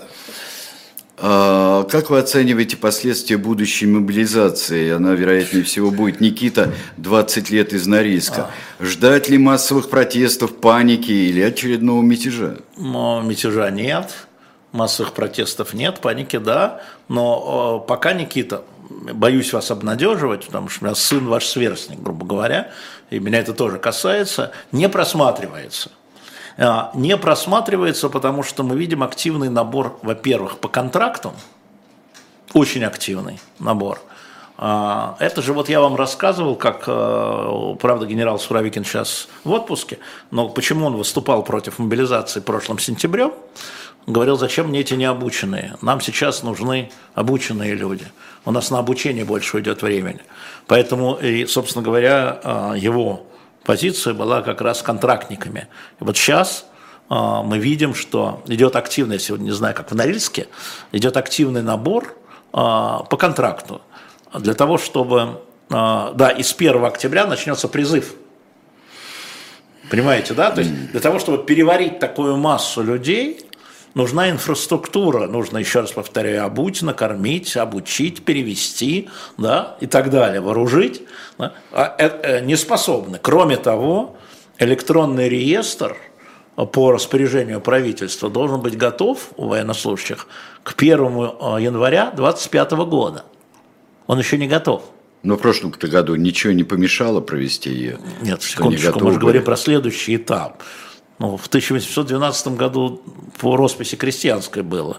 Мы же говорим сейчас о новом этапе мобилизации. Я это все связываю, Сереж, я это все кладу в одну корзину, когда у тебя а, 280 тысяч контрактников, сейчас будет какое-то безумное количество призывников, не помню, там 157, что ли, тысяч, да? Представляешь, это масса людей, и вот тебе уже их нужно, да? А плюс еще набирать. Военкоматы точно не справятся. Был бы электронный реестр, могли бы, может быть, справиться. Электронный реестр не дает возможности справиться. да и зачем, если они выполняют по контрактникам план? Поэтому, Никита, есть угроза, есть опасность, но я пока приоритетно вижу набор контрактников и призыв. Я вам напомню, что так называемые новые территории, где тоже идет голосование – по выборам э, местных законодательных собраний, я все это беру в кавычки, а затем они будут выбирать губернаторов по представлению президента Путина, а, а теперь это, там могут служить призывники, потому что теперь это Российская Федерация в соответствии с законом. Их нельзя посылать за границу, но, понимаешь, да? То есть это вот история, что и призывники идут туда, мы должны просто складывать 2 плюс 2.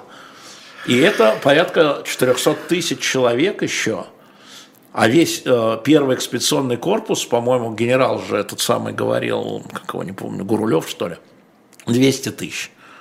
А сейчас наберут 400. Ну? А Андрей спрашивает, почему Путина называют диктатором? Ведь за него народ голосует. Есть диктаторы, во-первых, э, есть диктаторы, которые избранные, да, народ голосует, но диктатор – это же объемы власти и манера поведения – да, это э, прежде всего, Андрей, это уничтожение разделения властей. Когда человек принимает решение за э, исполнительную власть, за законодательную власть, за судебную власть и заодно и за информационную власть, за прессу. То есть все четыре ветви власти в руках одного человека. Он диктует э, сам, ну, может быть, советниками, да, э, всем, не обращая внимания на парламент, на суды, на прессу. Вот поэтому а как он пришел к власти путем переворота, путем узурпации или путем выборов, а это уже другая история. Но это а, история сути власти, а не дороги к власти. Возобновляем послезавтра программу «Тираны. Способ употребления». А, да. В 18 часов 5 минут. И там во всех а, более чем а, 50 Нет, тиран и диктатор – это разные вещи. Сереж, тиран, тиран это может личное быть, поведение. Тиран может быть диктатором, диктатор да, может, может не быть тираном. Да, совершенно верно. Вот а, я просто хотел внимание. Да? А, господи, да. Древнегреческие тираны – это люди избранные, все как один. Ну, а диктаторы тоже назначены на определенный срок. Конечно, бывали. Конечно. Так что здесь давайте… Демократической процедурой. Давайте, давайте разбираться. А да. в Древнем Риме диктаторы просто назначались сенатом поначалу. А, так, а, Алексей Алексеевич, а. как вы считаете, а есть ли хоть какая-нибудь ответственность руководства Украины за 24 февраля? Да есть, Алексей, конечно. 24 года, Ростов-на-Дону. Алексей, конечно, есть, но это дело не сейчас, это дело историков. Да? Когда, например, мы посмотрим с вами, и будет доступна стенограмма встреч э, в декабре 2019 года Зеленского и Путина. Да? А, конечно же, есть, безусловно. Сейчас в этих условиях а, за а, то, что происходит в Украине, и он это не скрывает сам, отвечает Путин Владимир Владимирович. Только. Он сам это не скрывает. Да. Нет, ну, я имею в виду как политическое руководство. Абсолютно, понятно. да. Понятно. Поэтому, конечно же, ну, есть ли ответственность Александра Первого за войну 12 его правительства за войну 12 года? Конечно, есть.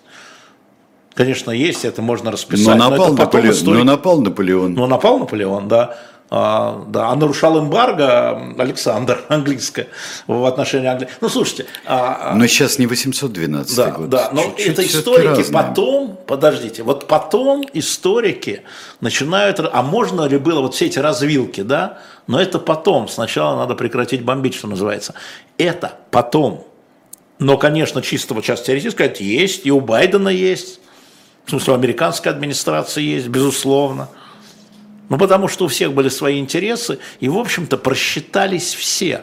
В этом смысле потеряли все. Почему Россия, спрашивает здесь, О, Господи, э, почему Россия э, проиграла в феврале 22 года? Ну, потому что, если вы Сразу. сравните, э, отвечаю, потому что это было ошибочное решение, которое было очевидно приведет к резкому ухудшению отдельно России, отдельно россиян – а, в любом результате. В любом результате, да. И вы можете сейчас по прошествии полутора лет вот взять любую область, и посмотреть, где Россия выиграла, что она выиграла. Особенно тех задач, которые ставила. Одно расширение НАТО что стоит. Дело же не в расширении НАТО формальном, а дело в том, что уже шведы базу открывают американскую, финны немцев э, у границ да, придвигают. Да? Все наоборот, Путин хотел отодвинуть. Давайте скажем себе, он честно так хотел. Он хотел отодвинуть, а придвинул. Вот уже. Вот хотя бы вот это. Торгуемся из-за того, что нам не приходят деньги за наши же товары, зерновая сделка. У нас есть товары, которые нужны. Мы торгуемся с ними, да? Мы не можем продавать наши товары. Это что? Нападение Победа. на Украину – это самоубийственный поступок? Ну, самоубийственный поступок. Э, что такое самоубийство? Все кончено? Нет, не все кончено. Что такое самоубийство в данном случае? Для, для, это для государства, которое построил Путин. Да, конечно. Оно очень, э, государство очень негибкое. Э, к сожалению, здесь могу сразу сказать, не вижу нашего МИДа вообще.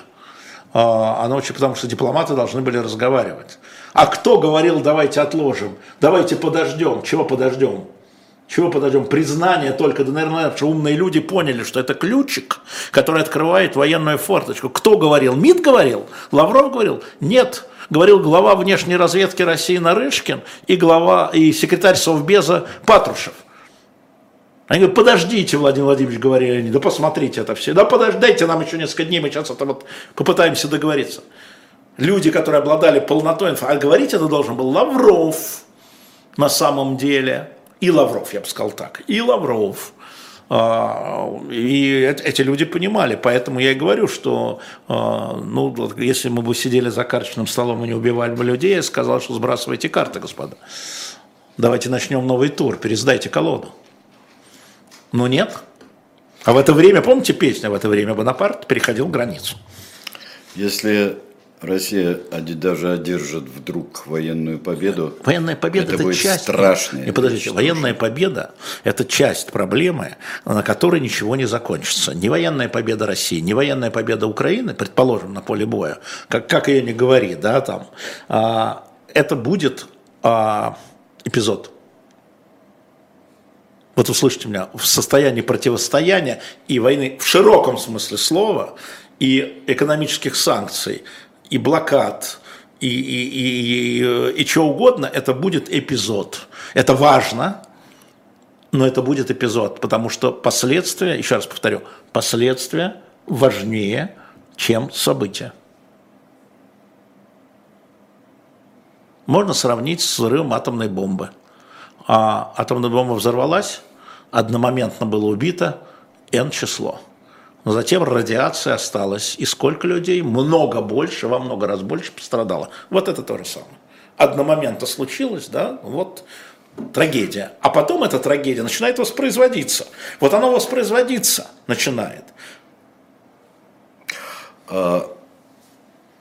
36 а, лет из Рамадгана кто-то. А, Откуда? Рамат Ган. А из, я кажется, из Рамадана, я думаю, где это? Нет, не из Рамадана. Не послушал. это нигде, а что? Нет, ну а, бывает, может быть, есть такая география, я не знаю. А кто ж тогда, вот ты сейчас перечислял, вот членом Совета Безопасности да. и так далее, кто ж тогда ястребы в этом режиме? Послушайте, я вам говорил то, что было публично. Да? Мы же не знаем, что было вне публичной части. Но я всегда считал а, Николая Патрушева, ястребом. И, то есть я знаю, с ним разговаривал несколько раз, да, но он, он действительно ястреб. Но если даже он публично идет на это, это что?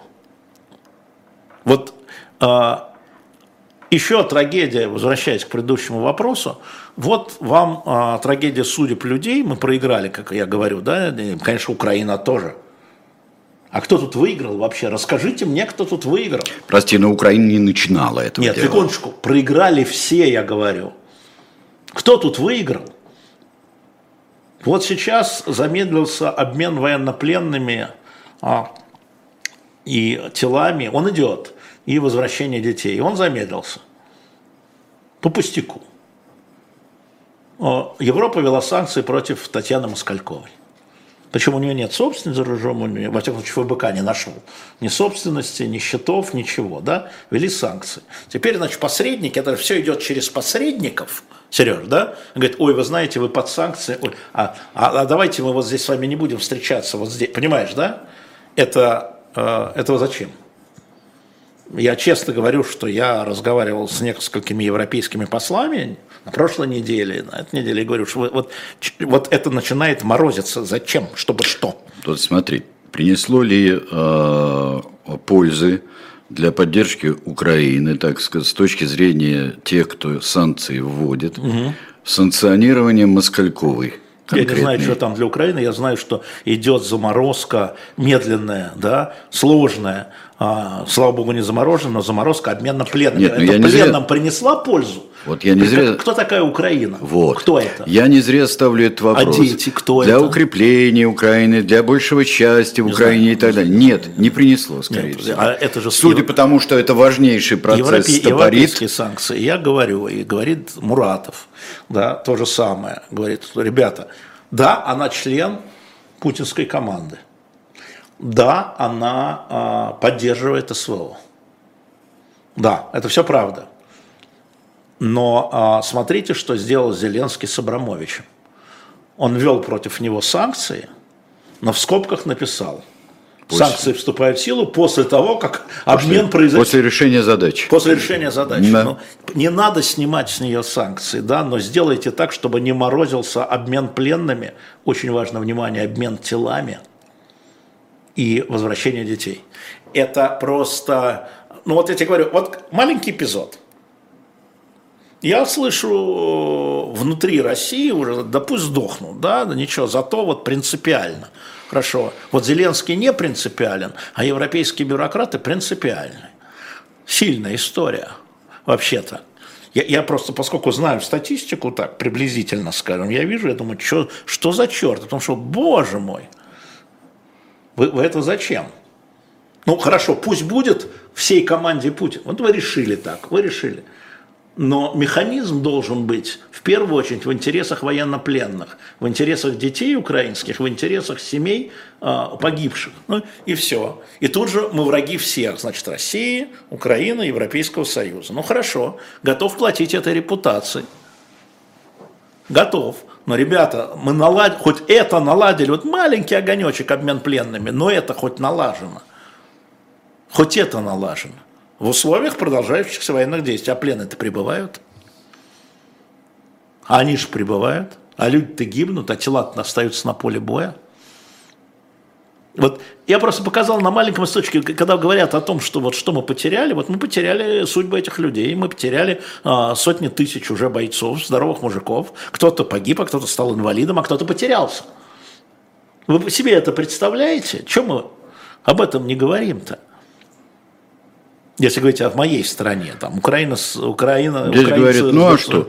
А, а вот, ничего. Под, а, подожди, подожди, подожди, подожди. А, подожди, да. нет, нет, нет. А, ну а что Москалькова? Москалькова попала под санкции, а, могла бы уйти в отставку, чтобы уступить свое место неподсанкционному человеку. Э, секундочку. Вы в каком мире живете? А насчет Москалькова единственный а, бюрократ российский, у которого есть прямые контакты по гуманитарным вопросам с Украиной. Единственный. Эти контакты очень важны как личные контакты. Вы все не представляете, сколько нужно труда, чтобы установить, э, я уж не скажу доверительные отношения, знакомство. Угу. Вы вообще понимаете, сколько людей э, было обменено с начала войны? А? Я понимаю, что это не одна Татьяна Николаевна, ее аппарат, то все 50 Ну, а что вы-то не меняете? Ну, предложитесь. Кто вас слушать-то будет? Эта история очень, всегда говорю, всегда, вот это маленький кусочек, маленький трек, есть другие треки, рядом зерновой сделка это вообще ничто. Ну, с точки зрения бабла. Понимаешь? Да, какие-то пленные, да пусть посидят до конца войны, да какие-то дети. Разговаривал с испанским послом, Маркусом здесь, в Москве, а, про детей, да, там, ну, а, и про Москалькова. И знаешь, что он мне сказал? Он говорит, а вы знаете, Алексей, что до сих пор в России живет 29 испанских детей, которые были вывезены в 1937 году. Я говорю, сколько? Я говорю, может, внуки? Говорит, нет, нет. Дети. Нет, самих, 29, да. да. Ты понимаешь, как ну, они же было... их историю, да. Нет, ну, а, а как это все? Это все же родственники, семьи. Сереж, это все человеческие Нет, трагедии. Люди, и далеко не все вернулись после падения франкизма. Да. Так вот, это история трагедии этих семей, когда вы говорите, что проиграли. Вот что проиграли. Вот что проиграли. Например. А, я попрошу тебя еще раз а, а, ответить на вопрос. А вот по Венедиктову и э, Наталья из Херсона по пишет, привет Херсону, мне передает Наталья. Забирай. Вот по Венедиктову Украина, дескать, тоже виновата. Вы столько горя принесли моей стране, в смысле России. Сереж, я могу сказать, если бы она не была из Херсона, я бы сказал, у вас уши есть? Ну, так как она из Херсона, ну, что вот, я ей могу сказать? по моей просьбе. Что я могу скажи, сказать? Что я могу ей сказать? Ну, что можем... я должен сказать? Значит, я отвечал на вопрос. Есть ли ответственность у руководства Украины? Я сказал, есть, но этим пусть займутся историки. Вот так. Сейчас об этом никакой речи быть практической не может. Наталья, привет Херсону. Не будем грубить. Что? Не будем грубить. Я грубо что-то сказал? Я, ты говорю, я не буду грубить. Так. А, а, а, Э, обмен детей звучит как логика терроризма. Идите на уступки, а то будем уничтожать детей, взятых в заложники. Это про уши, опять же, да. Какой обмен? Сергей. Какой обмен? Кто сказал про обмен, обмен детей? Кто сказал про обмен детей? Сказал про обмен военнопленных, обмен телами погибших и возвращение украинских детей. Вот что я сказал. Цитата.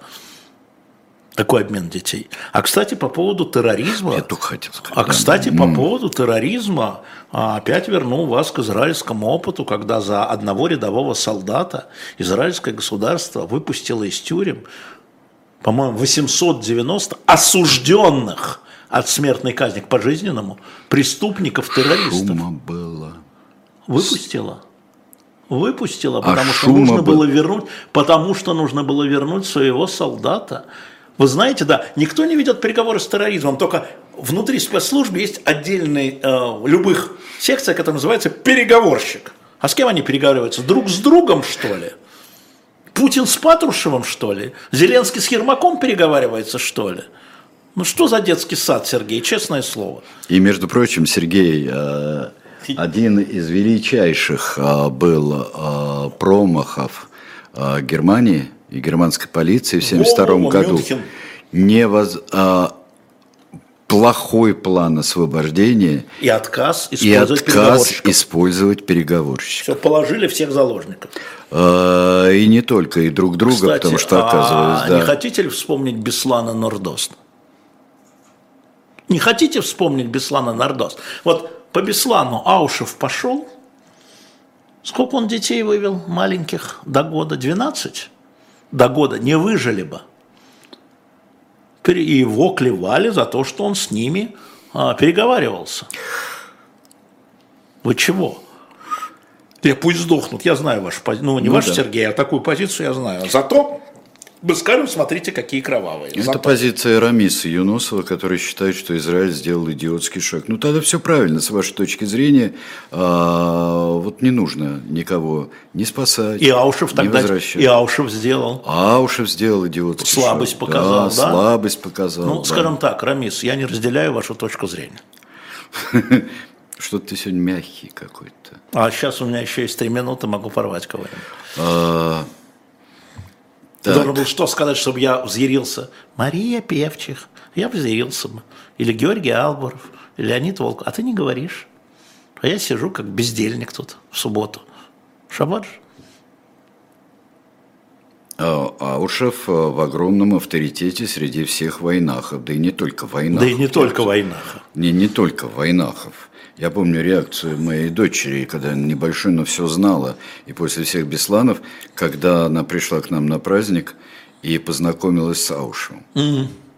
Когда я э, искал, когда она увидела воочию этого человека, она просто расплакалась. А теперь я вам скажу. А вы знаете, что Аушев до сих пор ищет и находит советских военнослужащих, попавших в плен в Афганистане, тому 30 лет назад, 35. Продолжает договариваться с талибами, с любыми властями Афганистана семьям. Да, они там уже все, но мамы знают, что эти ребята живы, и что они, да, они приняли ислам, там многие там обзавелись семьями, даже не хотят возвращаться. Он приезжает и говорит, ваш Ваня теперь Исмаил, мне рассказывал, ваш Ваня теперь Исмаил, у вас шестеро внуков и один правнук. Рассказывает он женщине из Липецкой области. Это оно того не стоит, что ли? А по-моему, именно это и стоит а не летчик Каушев, бомбивший Афганистан. По-моему, вот это стоит. Ну, с моей точки зрения, подумайте об этом. А, не помню, Рахим, да, Рахим Юнусов. Рахим. А разве не так это работает в Российской Федерации, э, спрашивают, что если сверху сказали обмен включить, то кто бы э, ни был, будут менять. А если сказали обмен выключить, то опять же, кто бы ни был, не будут. Вы абсолютно правы, за одним исключением. Есть другая сторона, которая, например, с госпожой Львовой Беловой не работает. Не будет и все. Понимаете? Да, есть же другая сторона. Вы смотрите на одну сторону, а я смотрю на другую, и плюс посредники. Понимаете? И это вопрос, знаете, вот чем мы занимаемся? Чистить трубы, по которым идет обмен – не занимаемся обменом, чистим трубы. Вот сейчас эту трубу заткнули. Ну, приткнули, скажем, засорили, да. я бы сказал. Причем это сделали э, европейское, европейцы. Еще раз повторяю, с точки зрения формальной, да, она член команды, администрации, то все. Но можно для того, чтобы еще одновременно с этим э, людям помогать. И это вот сейчас большая история. А, честно говоря, а, ну, я уже говорил, что тысячи украинских детей вернулись уже. И Татьяна Николаевна в этом принимала активное участие и прочищала тоже маршруты. Проблема. Ну, будем как-то ее как-то решать проблему. Валер Смирнов, мы Нордост помним. Ну, хорошо. И вспоминаем. Хорошо. Вот, и Нордоста мы очень хорошо и помним, и знаем. Отказ от переговоров, штурм, помним? Угу, помним? Угу, угу. Так, у нас с вами Напомним мы завершаем. Все. Напомним. Во-первых, майки. Во-первых, майки, в том числе иностранный агент, это поддержка, скажу сразу, всех иностранных агентов, а вот, э, которые добавились в пятницу. А, значит, на shop.diletant.media можно выбрать размер, но там еще мы с Бунтваном, это для особых э, наших слушателей, там ограниченное число, на самом деле, май, где мы с Бунтваном, что Бунтван возмущался, возмущался, но его уговорили, что, э, потому что он не любит выглядеть ангелочком, да, а я-то дьяволенком привык уже, спасибо нашим э, контрагентам, а Сергей Александрович не привык. А, вот, и, и, и, конечно, там про Орела, там, спасибо дождались, там, Майка, спасибо дождались, Орел, 1984 да, спасибо год. дождались, да. Да, да, да, вот, и книга Опенгеймера, да, вот про Опенгеймера. Да, про Опенгеймера, триумф и трагедия американского Прометея. Это важная книжка на шоп «Дилетант Медиа». Все, друзья мои, сейчас нас ждет и книжное казино, и на «Дилетанте» и «Одна». Ольга Журавлева тоже вернулась из отпуска. Вот, и, и программа «Высокие лбы» у нас будет э, в 16 часов 5 минут. Все, спасибо всем, всего доброго. Лайки.